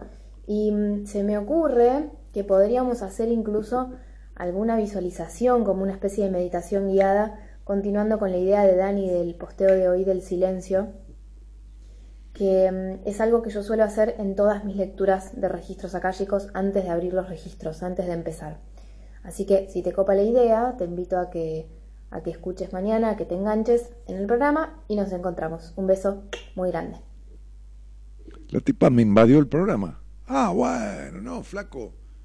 Este no es un bien ganancial porque yo lo tengo antes de casarme. Lo que vos tenés antes de casarte, ¿eh? yo tengo un departamentito antes de casarme y no es, dije, me río, no porque me importa tres pitos, pero digo, ¿qué es un bien ganancial esto? La tipa tiene derecho a introducirse aquí. Yo, ah, yo hablé de ella, sí, tenés razón. Se metió, pero no estaba en vivo, sos un turro. Esto lo mandó grabado. Qué pedazo, qué pedazo de muchacho. Qué, eh, qué hay- cada gaucho. Esto es entre los dos. Ustedes dos son. No, no, no. Ustedes dos son dos pollerudos. Usted- Ah, él más, porque él te lo mandó. no, son la- claro, las minas lo pueden. ¿eh? Un pelo de. puede más que una yunta de bueyes, ¿viste? Pero. Qué par de polle- pollerudos que son, la puta madre. Bueno, me gustó esa idea, la flaca, ¿eh? Me gustó para que le hagan todos los columnistas. Me gustó que hagan un video, que pongan la trucha, que diga, hola, ¿cómo estás? Yo soy Pablo, qué sé yo, no importa que lo repita mil veces, porque la gente se renueva, viene gente nueva. Soy Pablo, que so- soy psicólogo, no, lo que quiera decir. Mañana voy a conducir buenas compañías, tal cosa y tal cosa y tal cosa. Vamos a hablar de tal cosa, si tiene tema, o nos encontramos, vamos a compartir el programa a la medianoche, si no querés dormir o no podés dormir, te acompaño, charlamos esto, o hacemos astrología, o Enrique, o, o Noemí. Me gustó eso. ¿Me- me- ¿Ves que de, de lo malo también sale lo bueno? Se metió esta, ¿eh? Esta se me metió acá, ¿eh? se me introdujo ilícitamente en concupiscencia. Los delitos cometidos entre tres están penados por la ley por asociación ilícita. Cuando hay más de dos personas, se llama asociación ilícita. Y la pena es mucho mayor. No, no. Vos apretaste el botón y lo mandaste al aire. Mirá, voy a hablar con Carolina mejor. Hola, Carolina. Hola, Daniel. No, acá, acá, acá se están confabulando contra mí, ¿me entendés? Está- es decir, eh, eh, yo soy el jefe, el dueño de esto, porque eh, la marca, todo está registrado a mi nombre, ¿viste? Es marca registrada. Buenas compañías por Daniel Martínez. Y los tipos me usurpan en- inconsultamente la cuestión. Así que voy a hablar con vos para agarrar para otro lado. ¿De acuerdo? Dale, sí, sí. Caro, ¿de dónde sos? De Mendoza. Muy bien. ¿De qué parte? Habla más pegada al teléfono, pues si no, ¿Ahí me escuchás? sí, si no, no sale al aire, dice el señor operador. Soy de Mendoza, Sí, ¿y de qué parte? Godoy Cruz. Ah, ahí cerquita de la, del, del- centro, de la ciudad, Sí, digamos. cerca de Ciudad. Che, sí, fui a Godoy Cruz, que me parece, porque fui a una radio ahí, cuando fui a Mendoza, de las tres veces que fui a dar un taller, Sí. hace años, fui a una radio que creo que estaba en Godoy Cruz a charlar un rato. Y, no Sí, importa. hay varias por acá. Sí, sí. Che, este, y, y, y- y escuchás buenas compañías eh, ahora nuevita o No, hace varios hace, años. hace mucho. ¿Y, con Hubo quién un impas cuando te cambiaste de radio y bueno, dejé de escuchar y después te volví a enganchar Che, mami, ¿y, y con quién vivís? con mi mamá. Muy bien, hablando de mami. ¿Y, y tenés alguna actividad en tu vida? Así que, cosa que trabajo, estudio, qué Yo es? trabajo como empleada de comercio, Ahí está. De ropa. en un shopping, De un shop. Vendedora de ropa, juguetería. juguetería. Muy bien. Bueno, me has escuchado muchos años, más o menos me conoces, ¿viste? Sí, Sí, no soy tan mal tipo, digamos. Más seguro o, que no me has más ayudado o mucho. menos. Va, creo. te escucho nada más porque creo que no, no aplico nada en la vida. Eh, Trato, pero no puedo. Y ¿sabes qué pasa? Que a veces no alcanza con leer un libro de cocina. Hay que, hay que quemarse un poco las manos, hay que meterse, prender la hornalla, a- agarrar la masa, la harina, mezclarla. hay que actuar. Claro. Me decía un viejo maestro, mire, hágalo con miedo, pero hágalo. Sí. Bueno, si podés decirme, para, orienta- Enfrentarlo. para orientarme, si podés decirme qué, qué te trae a mí. Eh, yo ahora estoy con una ruptura eh, amorosa, digamos, de hace muy muchos años. Y bueno, me encuentro, eh, no sé si decirlo depresiva o como que no encuentro la salida porque eh, más, de, más de la mitad de mi vida he estado en esa relación Ajá. y, y bueno, es difícil, se me está haciendo muy difícil. Ajá, y, y este señor eh, eh, decidió cortar de buenas a primeras con la relación y vos, o ya esto venía desgastándose y vos no querías verlo? Eh, venía desgastándose por la rutina, porque ya el año y medio último eh, ya como que convivíamos entre comillas, porque en realidad por el trabajo más que nada dormíamos juntos, porque en el día él trabajaba, yo trabajaba y Pero mi mujer trabaja todo el día y yo también. Y llegamos, Claro, bueno, hoy estuvimos charlando, yo cociné, o se pone a cocinar Pero algo. ¿sabes por qué? Porque vivíamos acá con en mi casa y bueno, estaba mi No, mamá en y tu casa no. bueno, la casa de mi mamá Claro, claro. y pienso que bueno, puede haber influido también esa parte. Ajá. ¿Y por qué no te fuiste? ¿Cuántos hermanos tenés? Tengo tres, ¿Y, y qué son? ¿Dos y una o no, un- somos uno? tres varones y yo. Entonces- por, por el matrimonio de mamá y papá. Somos Ah. cuatro. Ah, Y mi papá, bueno, hizo su vida hace muchos años. eh, tu papá hizo su vida siempre, mi amor. Estando ahí hizo su vida también. Hizo su vida y se mandó muchas bajadas. pero hizo su vida. Entonces, hizo su vida siempre. Ahora bien, el tema es el siguiente, digo, este, vos sos la típica mina que por lo que fuera, los hermanos se van yendo y la dejan a ella para que se haga cargo de mamá y la cuide mamá hasta que se muera. Y vos tomás esa posta, ¿entendés? Exacto. Eso es. Sí, ah, porque vos con mamá, viste, vos sos mujer, vos, viste, vos, vos, eh, entre mujeres se entienden, ¿no? Todos estos pensamientos este, boludos, que a vos te vienen bien, porque si hay algo que no, no tenés ni la menor idea en la vida, te digo con todo mi cariño, es ni quién sos, ni qué carajo querés. Por eso estuviste con un boludo tantos años, ¿entendés? Porque, digo, uno puede encontrarse un boludo en la vida, pero, viste, agarra y se, se toma un café y se sigue camino.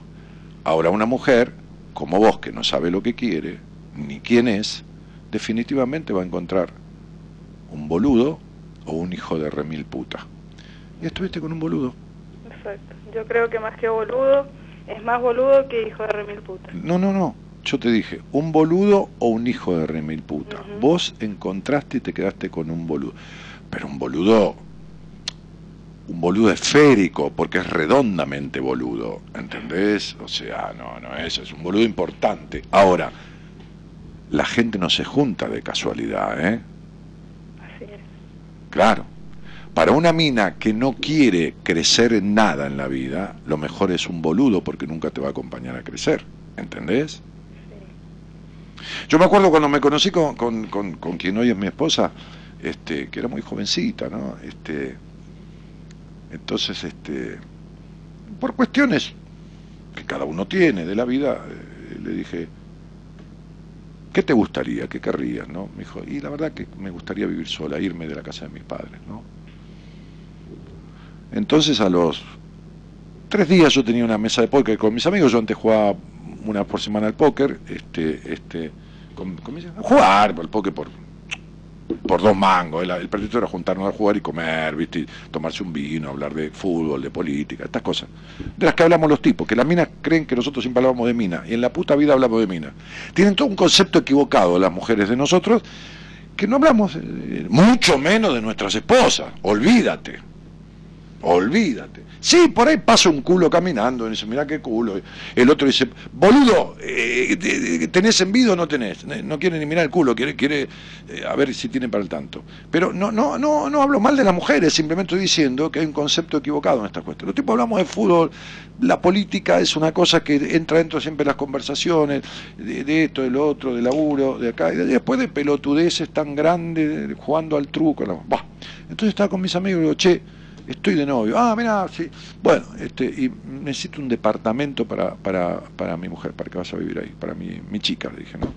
Entonces, este, mi novia. Entonces, uno, que es ingeniero, que otro día estuve con él en un cumpleaños de uno de la barra, me dijo, Dani, nosotros hicimos un edificio y yo me voy a quedar con tres departamentos para alquilar, si querés, yo se lo alquilo. Bueno, bueno, Quique, le dije, dale, yo te la, te, la mando, le doy el contacto, que se arregle con vos y me decís, yo te firmo la garantía. Me dijo, no, flaco, ¿qué garantía? Si vos me decís, listo, está, no me firmes nada. Bueno, así se fue Gabriela, a los 19 años, había cuidado a su madre, que estaba enferma desde sus 15 años y siguió yendo y cuidándola y cuando la tuvo que internar internó y todo lo demás. Se fue a vivir sola a los 19 años. ¿Sabes qué le regalé yo para el departamento? Un sillón. No le ayudé con un mango ni para pagar el alquiler, ni para el depósito, ni para nada. Pero no por egoísta, porque si algo no soy en la vida es egoísta. Y menos con el dinero, que es algo con lo que siempre tuve problema. Al contrario, de gastarlo, ¿viste? No de retenerlo. Pero, sino para no facilitarle la cuestión de tal manera de que necesite siempre una asistencia. Y como estaba trabajando y le alcanzaba, dejé que pudiera por sí misma. Y por sí misma se mudó a un departamento mejor, y por sí misma esto, y por sí misma una empresa mejor. Y siempre fue cuidar a los padres. Y supo también de mí que cuando mi madre, falleció mi padre y mi madre estuvo enferma, empezó a enfermarse, yo me fui de mi pueblo de Ramos Mejía, no de la casa de mi madre, porque yo no vivía con ella, y me vine acá a la capital. Y mi vieja que era bastante atrapadora como madre, este, este, me dijo, pero te vas. Dije, sí, mamá, me voy porque tengo que hacer mi vida. Voy tres veces a la capital por día. Voy a estudiar, voy a la, mañana a algunas reuniones y voy a la noche a la radio. Y tengo que venir a comer a Ramos y me voy de comer y me voy. Estoy a 15 minutos, 20, te pasa algo, yo estoy. Y de hecho, la interné un montón de veces y pasó un montón de veces y la cuidé hasta que se murió. Este, eh, y fui yo quien se hizo cargo de todo pero yo no puedo elegir mi vida a través de lo que necesita mi madre ni mi padre. Yo puedo acompañar a mi madre y a mi padre. un poco, eso es lo que me, pasó a mí. Entonces vos saliste con un tipo para que nunca te saque de ahí, para que nunca termine.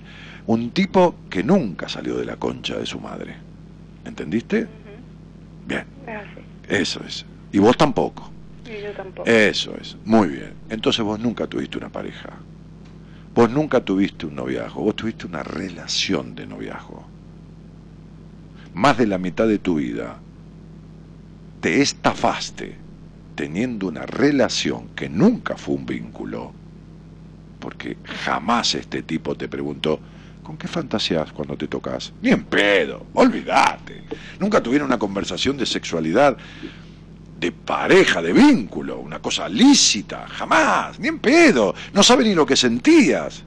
Porque cuando un niño tiene sexo con una mujer, no se entera de lo que la mujer siente. Cuando el bebé le chupa la teta a la madre, no sabe lo que le pasa a la madre. Puede tener un cáncer a la madre, que el, nene, el bebé, chupa la teta y no se entera. Lo mismo le pasaba a este señor.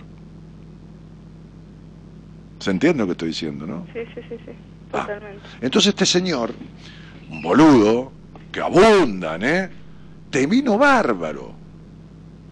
Te vino bárbaro porque no se daba cuenta y tus limitaciones en ese aspecto seguían. Te vino bárbaro porque nunca te iba a proponer ser mujer, no importa casarse, ser mujer, irse, constituir un hogar, llegar a la noche, todo lo demás vino bárbaro. Entonces, los dos, como los chicos de ahora, ¿viste? Muchos chicos que tienen 17 años, ah, mamá, papá, viene, viene mi novio a dormir a casa. Y bueno, el pibe no tiene dónde mierda irse, viene a dormir ahí. La piba estudia, él también se junta a la noche y duermen. Hacían lo mismo, como dos adolescentes que se juntaban a dormir. Exacto. Listo. Entonces, vos no estás de duelo porque perdiste o se terminó la relación con este tipo. Estás de duelo porque no sabes qué mierda hacer con tu libertad, la libertad que jamás tuviste en tu puta vida. Puede ser. No, es, si vos no sabes. Entonces, como vos cuidás a mamá y tenés trabajo de adolescente, vas a vender juguetitos, y salís con un tipo que no sirve para nada, tenías la vida acomodada, pero cómoda no estuviste nunca. Cómoda no estuviste nunca. Sin embargo, Carolina, Vos sabés con quién estás hablando, ¿eh? Sí, sí, total. Ok. Yo no sé si alguna vez hablaste conmigo. No, primera vez. Entonces te voy a decir esto. Vos naciste con una característica natural, impresionante de curiosidad, pero impresionante. Sí, es así. Escuchame. Y te la metiste en el traste toda la vida porque no es que vivís de fantasías de príncipes azules, no, vivís de curiosidades que que querrías vivir y nunca te animaste. Vos tenés una jaula con la puerta abierta y estás agarrada de los barrotes del lado de adentro. Te morís, porque vos en tu alma, en lo más profundo donde yo llego ahora y nadie llegó nunca, y ahí en tu mente, siempre tuviste el secreto deseo de probar o conocer las cosas de la vida, aunque sea una vez. Siempre. Sos una curiosa de la vida. Y ni siquiera transitaste dos de cada diez curiosidades. Vos sabés a las cosas que me refiero, ¿no? Sí, sí, sí. Muy bien. Ok. Listo. Entonces, toda esta energía guardada se convierte en una melancolía. En, en- en una melancolía que no tiene una mierda que ver con el duelo de esta cosa. No. El problema de la diferencia entre un boludo y una boluda, porque vos has estado boluda toda, hasta ahora, es que el boludo no va a reconocer que es boludo. Vos estás reconociendo que hiciste boludeces. Porque una, una cosa es ser boludo y otra cosa es hacer boludeces. Como decía aquel viejo maestro, yo tomo tipos como usted, neuróticos, fóbicos, engreídos, esto, lo otro, que están hechos mierda, payasos como es usted, me dijo. Tomo esquizofrénicos porque soy un psiquiatra y atendí en el Borda. Tomo adictos porque soy especialista en adicciones. Lo único que no tomo es un boludo porque no se cura nunca. ¿Por qué? Dije yo. Porque el boludo como el psicópata no reconocen que lo son. Vos viviste la vida boludeando, dando vueltas, para todo tenés un pero. Como nadie te escuchó, no sabes escucharte. Viví- vivís retorciéndote la cabeza en el pensamiento que un día te va a explotar. Pero no haces un carajo de lo que decís que sentís y querés hacer. No, no, no hago nada. No, nada, absolutamente nada. Doy vueltas, miedo. Ya lo sé, sí, sé, sí, por supuesto. Pero, mirá, este, este, este, Caro querida, este, vos, vos te vas a acordar de lo, de lo que yo te estoy diciendo ahora, ¿no? Este, a los 40 años exactos, que es en este preciso momento, yo no tengo cómo mostrártelo esto, pero bueno, no, no, no, no, no tengo cómo mostrar, porque la cámara no puede tomar desde allá hasta la pantalla de la computadora. Sí. Es más, de casualidad, no para que lo compres, por Dios, ¿eh? porque está como vetusto, obsoleto. De casualidad vos no tenés mi libro de numerología, ¿no? No. No, bueno, no importa. Entonces, a los 40 años justos, justos, vos empezaste la tercera etapa de tu vida. Esta etapa está asignada por un número 4.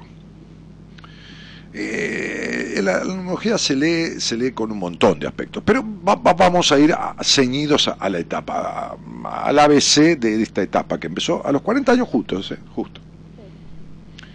Porque de los 30 a los 39 años había un viento huracanado que tiraba a la mierda todo el orden de tu vida, ¿no? Es como, como desplegar las velas al viento y el viento te lleva a la loma del culo, ¿viste? Pero divinamente. Te agarraste tanto para no moverte ni un ápice que te fue para la mierda y se convirtió en un viento en contra, ¿entendés? Sí. Bueno, a los 40 años llega una etapa, justo he clavado a los 40, ahora me puse los lentes y lo miré, que está asignada por un número 4, que es lo contrario de lo anterior. ¿Por qué? Porque como no viviste la anterior en el aprendizaje que debías vivir, que era soltar, que era esto, que era volar, que era navegar los vientos de libertad, esta viene a poner orden. Y yo, con todo cariño, te digo, te vas a acordar de mí, te la regalo, la etapa esta, envuelta en el papel que más te guste, vos que sos vendedora, y con los moños de todos los colores que te, te la regalo, porque lograr algo en esta etapa, como vos estás, en el sí pero, en la inactividad, en el cegamiento de tus libertades, en el tragar amargo y escupir dulce, en tener la sonrisa como que está todo bien, está todo para la mierda siempre, te va a costar más salir de esto que hacer un pozo en el cemento con la yema de tus dedos. Va a ¿Cómo ser, va a ser durísimo, porque esta etapa, el número 4, es el número de la construcción y de la puesta en orden del vos con vos misma. En lo negativo, cuando uno no ejerce y transita de esa manera, el 4 te ciñe es un cuadrado que te encierra cada vez más. Por eso se terminó tu noviazgo. Porque en la etapa del 5, que era la libertad y todo lo demás, que fue la anterior, que duró nueve años, vos no hiciste un carajo, no por soltar al boludo, ni siquiera estando con el boludo, armar historias que tuvieran que ver con todo lo contrario de lo que has vivido. Entonces, como no cumpliste, llegó la etapa del 4, que ya te digo, viene a poner orden y a la mierda este vínculo. dice, ah, vos no terminaste con esto, ni hiciste nada de lo que tenías que hacer con este vínculo, a la mierda, se te va. Y de la peor manera, o sea, te dejó un boludo, ¿entendés lo que te digo, no? Porque si te deja un vivo, terrible hijo de puta, bueno, voy a decir, es un hijo de puta, es un atorrante, pero bueno, lo que viví lo viví bien y le saco el sombrero a este hijo de puta. No, te dejó un boludo que ni siquiera te enseñó... Bah, no hablemos. Entonces, digo, esta etapa, hace de cuenta que las paredes de tu cuadro, de tu cuarto se empiezan a achicar. ¿No? Vos estás en el medio sentada y se empiezan a achicar. ¿Viste como la película de terror? Se achica la, la que da a la ventana, la de los costados y se empieza a achicar la de atrás. Va a ser así.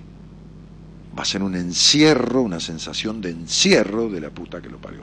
A menos... ¿Eh? Yo creo que lo estoy Sí, sí, seguro. Te lo estoy diciendo. Pero es así. No, no, no, no. A ver, yo lo que sé es interpretar esto que hago, porque lo, lo fui escribiendo y descifrando y armando durante veintipico de años. Vos, me escuchaste toda la vida, y yo el 99% o el 98% de las cosas que digo a la gente, que sabe, no sé qué carajo son, son así. Buah, está bien, listo. Entonces, y rapidito, pues no andamos, no andamos con vuelta. Entonces, digo, este es el principio de esta historia. El año que viene, porque este año dice, este año, fíjate, es un 3,9, dice, llegan las verdades a, tu, a su vida para que usted termine ya con una forma de vincularse. Y cambia toda la vincularidad. Te vas a quedar sin amigas, la, la gente de siempre se va a empezar a ir y va a venir gente nueva. Y el año va a tener ofertas, propuestas, como que van a llegar, pero lo que pasa es que la tendencia negativa es a dispersarse. Y cuando una mujer tiene, vive en la incertidumbre, como viste vos todo día, porque vivís en la incertidumbre, no sabés qué querés, ni tres carajos, y todo hacerlo a media, porque si empezás a estudiar dejas todo a medias, entonces vas a dispersar la posibilidad que te trae este año. Y el que viene, el que viene es un año 4 de etapa 4, así que sobre llovido mojado. Yo te diría que hagas lo que quieras, que te vayas a vivir a Singapur, que vayas a la punta a un cerro, que te hagas prostituta o monja, lo que se te cante el culo, pero no te quedes como estás. Lo que me- Hacé lo que sea, pero no te quedes como estás. Ni donde estás, ni como estás. ¿Entendés lo que te digo? Sí. Porque mirá lo que te voy a decir, para describírtelo y cerrar esta charla. Naciste para ser una viajera de la vida. Una viajera de la vida, que no tiene que ver con viajar. Viajar. A- que a vos amás los viajes, ¿eh? porque tenés fantasías de viajes a miles. ¿eh? ¿Lo sabés o no? Sí, sí, sí. Ah, bueno, bueno, no, porque yo sí lo sé. Bien. Entonces, quería saber si tenías certeza. Buah, viajes, fantasías, que quedaron en fantasías, ¿viste? Porque vos irías a... fantasía. Sí, sí, irías a, a ver las, las pirámides de Egipto, irías al África, te irías a Europa, a Estados Unidos, a Miami, al Caribe, a la puta madre que lo parió, al sur, a la, a la puta madre que lo parió, a cualquier lado. Pero no como manera de escaparte. No, no, no, no. Es tu alma la que pide. Y te cagaste en tu alma de la manera más divina, ¿no? Porque te cagás en vos siempre, ¿no? Bien, por eso los otros se cagan en vos. Por eso hasta un boludo te deja. Entonces, digo, en la medida que vos no seas una viajera de la vida, en la medida que te aferres, que todo lo que has hecho, y no te sueltes, que seas una inasible, que, es- que la libertad sea lo supremo en tu existencia, te va a ir para el culo, tan para el culo, que lo que viene, seguramente, es el cuerpo afectado. Y no por gordura. Soy claro, ¿no? Cierto que yo tengo miedo y, y no me quiero sentir como me siento por la salud, porque siento un nudo en el estómago, Pero vos tenés el alma estropeada, hermana. dolor de pecho. El pe- el pe- se te va a enfermar el cuerpo, porque es inevitable. Porque postergás el alma. Están locos ustedes, le dijo un jefe Sioux, creo que era de los indios americanos, a un investigador de estos tipos que se metían en las tribus investigando cuando los indios se habían pacificado. Ustedes los blancos están locos, viven con la mente, les dijo. Yo vivo con la mente. Yo lo sé. Por eso te traigo esa anécdota. Mi mente va a mil y por eso... bueno, Entonces te vas a... eh, te va, yo- a ver, yo no... A ver, ¿yo qué gano diciéndote esto? Eh, Yo, yo te lo digo con todo cariño, yo, yo- yo no soy un tipo maléfico, yo, te estoy explicando, yo, yo, yo... Un día le dije a una mina, no sigas en esto, te vas a agarrar un tumor en la teta, me habló el año, le dije, ahora el tumor ya está, ¿qué mierda querés que le haga, flaca? Llamó una chica, mi mujer, que dijo, yo no le hice caso a Dani. Está sentada en una silla de ruedas y, y tiene dificultades en el habla. Y yo le dije, si vos seguís así, hace dos años te va a explotar la cabeza, pero se te va a partir en dos literalmente. Y le dijo a mi mujer, porque quiere hacer una lectura, le dijo, yo entendí lo que me dijo, pero no lo comprendí. Y se me partió la cabeza en dos. Y se le partió en dos. Se le partió tanto en dos que quedó en- en una silla de ruedas y con dificultades en el habla. Entonces yo no estoy diciendo que te va a pasar eso. Yo tampoco sé lo que te va a pasar. Lo que sí sé es que yo sé cómo pagué las cuestiones que no aprendí en el tiempo que debía aprenderlas. Y yo sé que a vos no te va a salir gratis como ninguno de los que está escuchando. Porque lo vivo a diario, mi amor. Porque llevo decenas de miles de conversaciones y miles de personas atendidas en privado.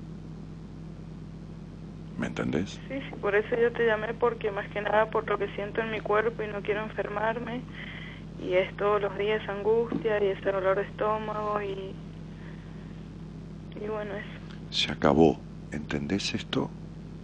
no quiero más eso Estás en la crisis de la mitad de tu vida, se acabó. No tenés más hilo en el carretel, no tenés más monedas en el bolsillo para gastarlas. Vas a tener que trabajar en vos para tener crédito de la vida. No tenés más crédito, se te acabó el crédito. Se te acabó el changüí, decíamos, ¿no? ¿Entendés? O sea, lo gratis. Se te acabó.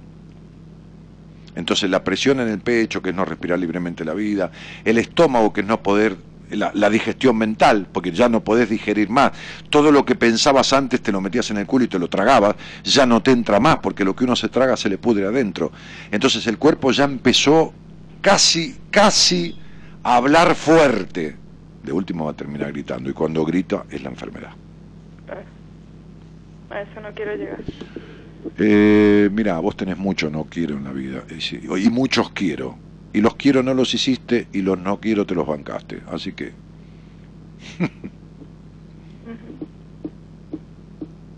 ¿Pero claro? sí Entonces, mira, este, ten en cuenta que lo que te pasa es lo que querés que te pase. Y como dijo Albert Einstein alguna vez, es una forma de locura pretender seguir haciendo lo mismo y que pase lo contrario. Te mando un cariño. gracias Dani A vos, chiquita. gracias Te invitamos a viajar con nosotros con un destino en común. Descubrir lo que te está haciendo mal. De 0 a 2, Buenas Compañías, con Daniel Martínez.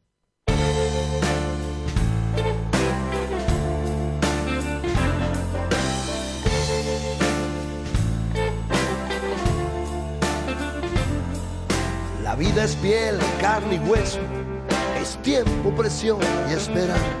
Bueno, alguien adivinó ahí, ahora, ahora se me pasó el mensaje. Esta, co- con esta corbata eh, fui al almuerzo con un traje oscuro y otra camisa, por supuesto, al almuerzo el día que fui a, a la, a la mesa de Mirta Legrand. Fue con esta corbata.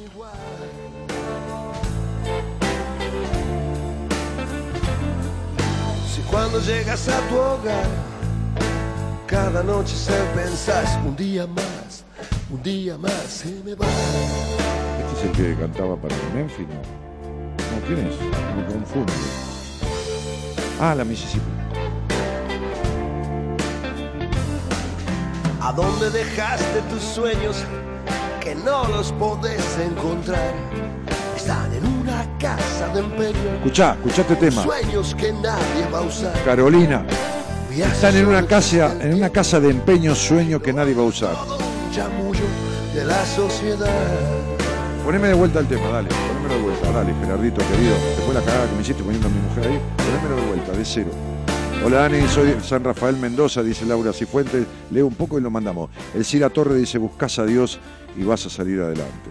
Buscas a Dios y vas a salir adelante. Estás en pedo, el Cira. ¿Qué tomaste? No fumes, estás fumando cosas raras. ¿Qué tiene que ver Dios? Dios le dio la libertad de elegir y ella está eligiendo para la mierda. Dios le dio la vida, le dio la capacidad de decidir, estar donde está, hacer lo contrario y no hace absolutamente nada. Dios no se hace cargo de una mina de 40 años.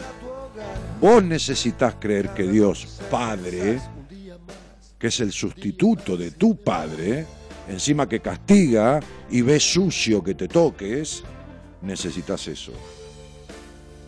Fuera de acá con esas prédicas. Fuera de mi casa creyendo que Dios va a arreglar algo en la vida de alguien. Estás totalmente en pedo. Así que andate tranquila, ¿eh? Te trato así para que te salgas de acá. Porque eso es lo que corroe las mentes y hace mierda las cabezas. Fíjate vos que, tú, que, que justamente tu nombre y apellido como figurás habla de esta cuestión terriblemente conflictiva con tu padre en el hogar donde naciste. Y fíjate que buscas a Dios Padre que va a sustituir esa carencia de protección. Fuera con las fantasías pelotudas de los dioses que arreglan las cosas de las personas. Eso no existe en ningún lado. Quizás creas en eso y te lo respeto, pero no lo propagues, porque es una mierda.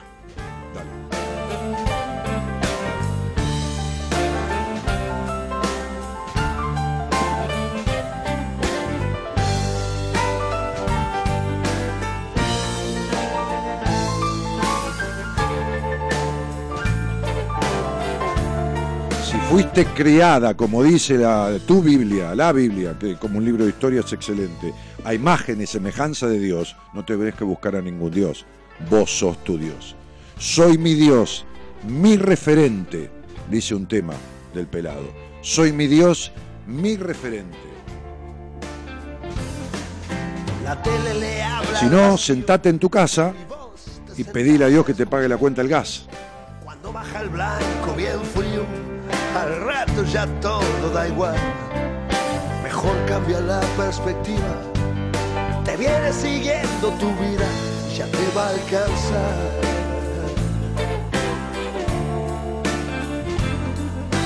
Porque no reflexionas, ya no vivas por los demás. Y un día más, un día más se te va. Marito Crespi, estoy leyendo lo tuyo, pero no te lo entiendo, campeón. Que llevaste a tu hermano al psiquiatra.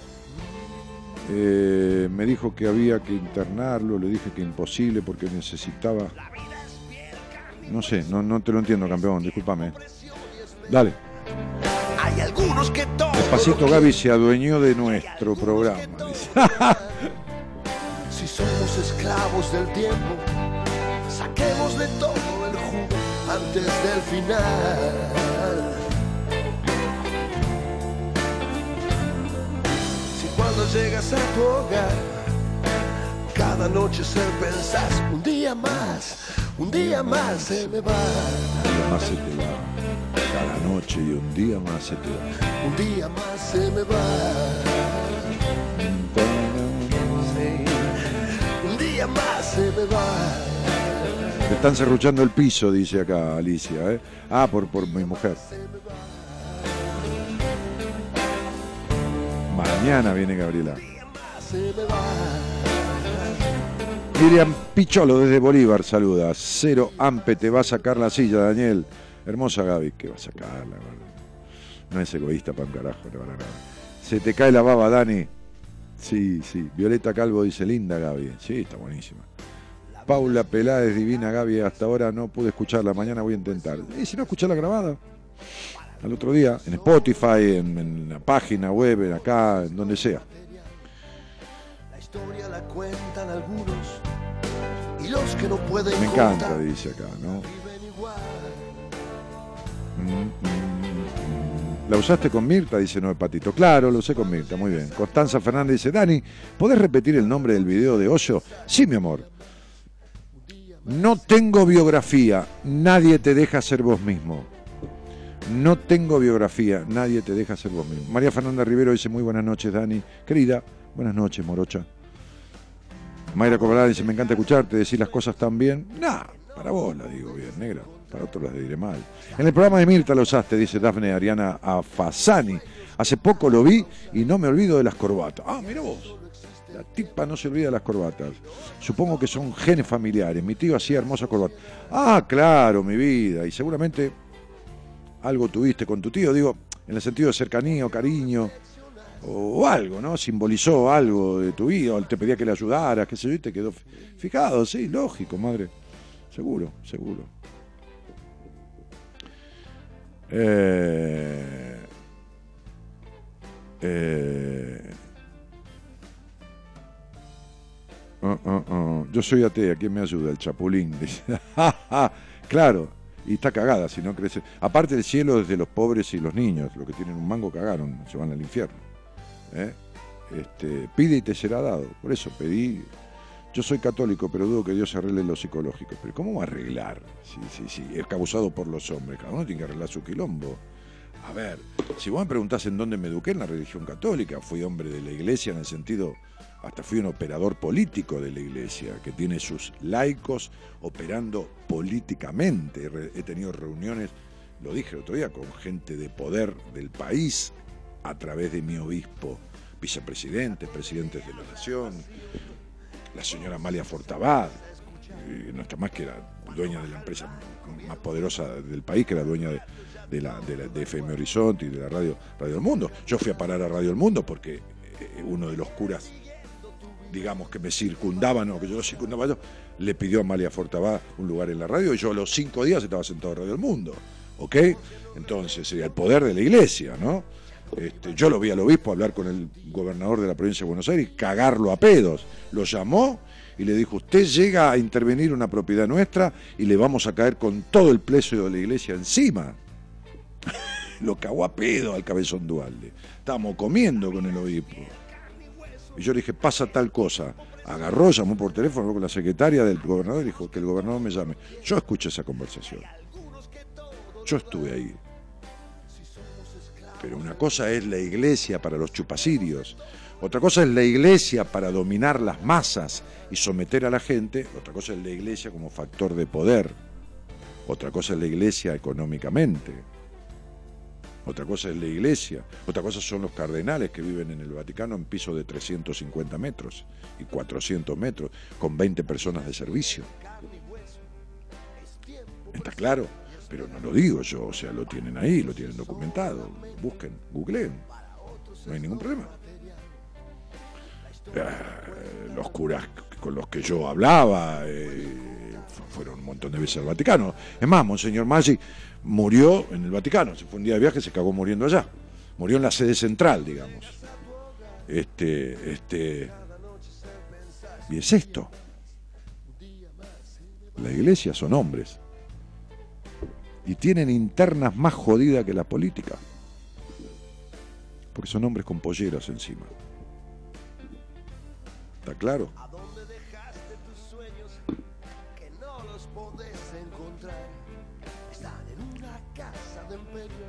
¿Eh? Ah, ahí está, miren el programa de Mirta Lerán. Ahí está la corbata. Bien, Gerardo, recortando, ¿eh? Qué lindo tema este, cómo me gusta el ritmo. El ritmo del blues, me encanta. Luciana Santa Cruz dice, estoy tratando de no estar ausente en mi propia vida. Ahí vamos. Guarda con el vivir tratando, Luciana. Vos también sos una curiosa, una curiosa reprimida, ¿eh? 3, 4, 5 y 5, 10. Vos fíjate una cosa, te has sentido sola siempre, tenés un cacho de soledad guardado que no se te va nunca. Hasta que eso no se vaya, vos no estás sanada de lo que tenés que estar sanada. Este es el tip, el tip que te doy. ¿Eh? El tip es se tiene que ir esa soledad interna que está por más rodeada que estés. Hasta que eso no esté despejado quiere decir que vos no sanaste lo que tenés que sanar. Temazo de la Mississippi, dice Mauricio Senker. Sí, tal cual, tigre. Dale.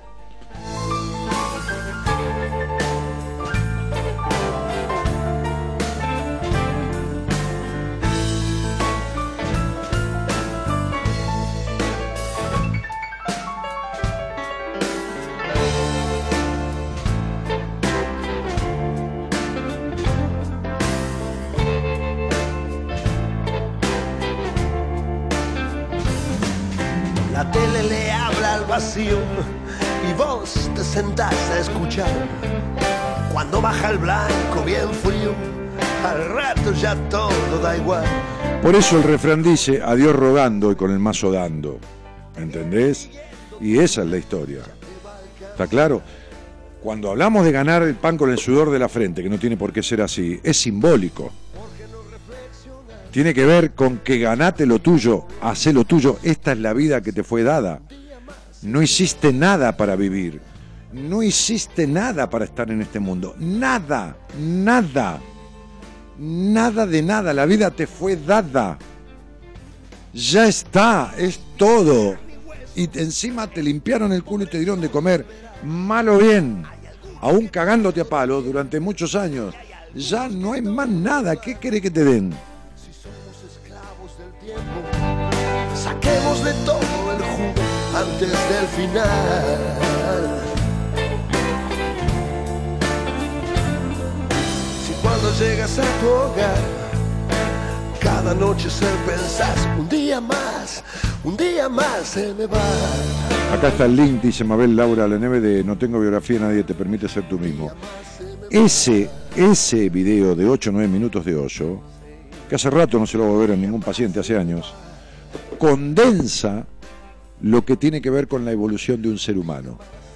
Es decir, dejar de ser un ser humano, que es lo que uno se convierte cuando los demás lo crían y por supuesto lo domestican, porque uno es un perrito cuando nace, no entiende una mierda, y se convierte en persona. Ese hoyo se empezó a convertir en persona a los 10 años, que es lo que no sucede, no sucedió conmigo hasta los 30, 31, que empecé un camino de recorrida, y no sucede con personas hasta los 40, como esta chica recién, o más todavía, ¿no? Otros a los 20.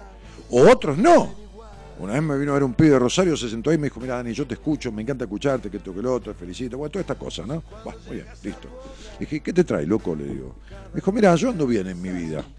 Vengo a hacer una entrevista con vos porque quiero saber qué cosas tengo que aprender y qué cosas tengo que arreglar, porque no quiero cometer las cagadas que veo que comete la gente que escucho en tu programa. Entonces, no es que quiera ser perfecto, siempre algo me va a pasar, pero no quiero llegar a semejantes pozos, me dijo. Y yo le dije, pero la puta que te parió, nene, le digo, si yo hubiera tenido tu inteligencia, tu, si yo hubiera, pero bueno, no lo tuve, le digo, ¿no? Como diciendo, la puta madre, este... yo decía, me miraba a mí mismo y me decía, qué pedazo de boludo que he sido, te pibe 20 años, 21 años, y me viene a ver a mí desde Rosario y en persona para, de alguna manera, eh, ¿cómo decir? Este, este, che, ¿qué tengo que aprender, no? ¿Qué tengo que aprender para no caer en quilombos en mi vida, para no... Sí, para que pase algo, pero no catástrofes. ¿Qué tengo que... Entonces me empecé, empecé a explicarle, ¿no? Empecé a explicarle cositas de, su historia y, y, cosas que tenía que incorporar y cosas que tenía que sacar, algunas cosas que... El tipo se fue con su hoja de ruta, ¿no? Me pareció maravilloso. Le agradecí, qué sé yo, lo abracé al pibe pareció re loco, ¿no? Porque claro, me, proyecté en él y dije, la puta que lo parió, si yo hubiera tenido esa capacidad. Bueno, Hoyo la tuvo a los nueve años. Fija, está bien, era Hoyo, ¿viste? Está bien. ¿Qué crees que te diga? Dale, pa, que nos vamos. Me quedaría escuchando horas, sí. ¿Cómo se llama el tema que no me acuerdo? Ah, un día más que se va. Bueno, algo es algo. Peor es hacer el novio gratis a los 50 años, dice Alejandra Mora. Ocio es un maestro. Eh, qué lindo luz. Bueno, me voy, chicos. El señor Gerardo Subirana está en la operación técnica y musicalizó este programa en un día más. Tu vida ya te va a alcanzar.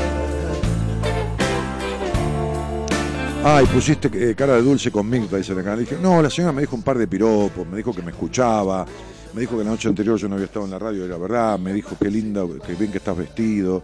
Entonces, bueno, nada, viste, qué sé yo. Dale. Me gustaría poder liberarme, dice Navarro Viviana. no, Viviana. Viste que los presos, hasta que no le da salida al juez, no hay manera. ¿Entendés, Vivi? Y vos parece que sola no te podés liberar, vas a tener que buscar a alguien que te ayude. ¿Eh? La vida es piel, carne y hueso, es tiempo, presión y esperar. Para algunos es solo la mente, para otros es lo material. La historia la cuentan algunos, En la producción, el señor Gonzalo Comito. la viven igual. Vivi, eh, el lunes que viene hablamos, cielo. ¿eh? Dale, yo el lunes estoy de vuelta. Me estás diciendo que querés hablar conmigo. Entonces este, lo llamás a Gonzalo y le das el teléfono, si querés mañana mismo. Él está siempre, este, de lunes a viernes. Y te va a tener lista para que hablemos. Dale. Dale.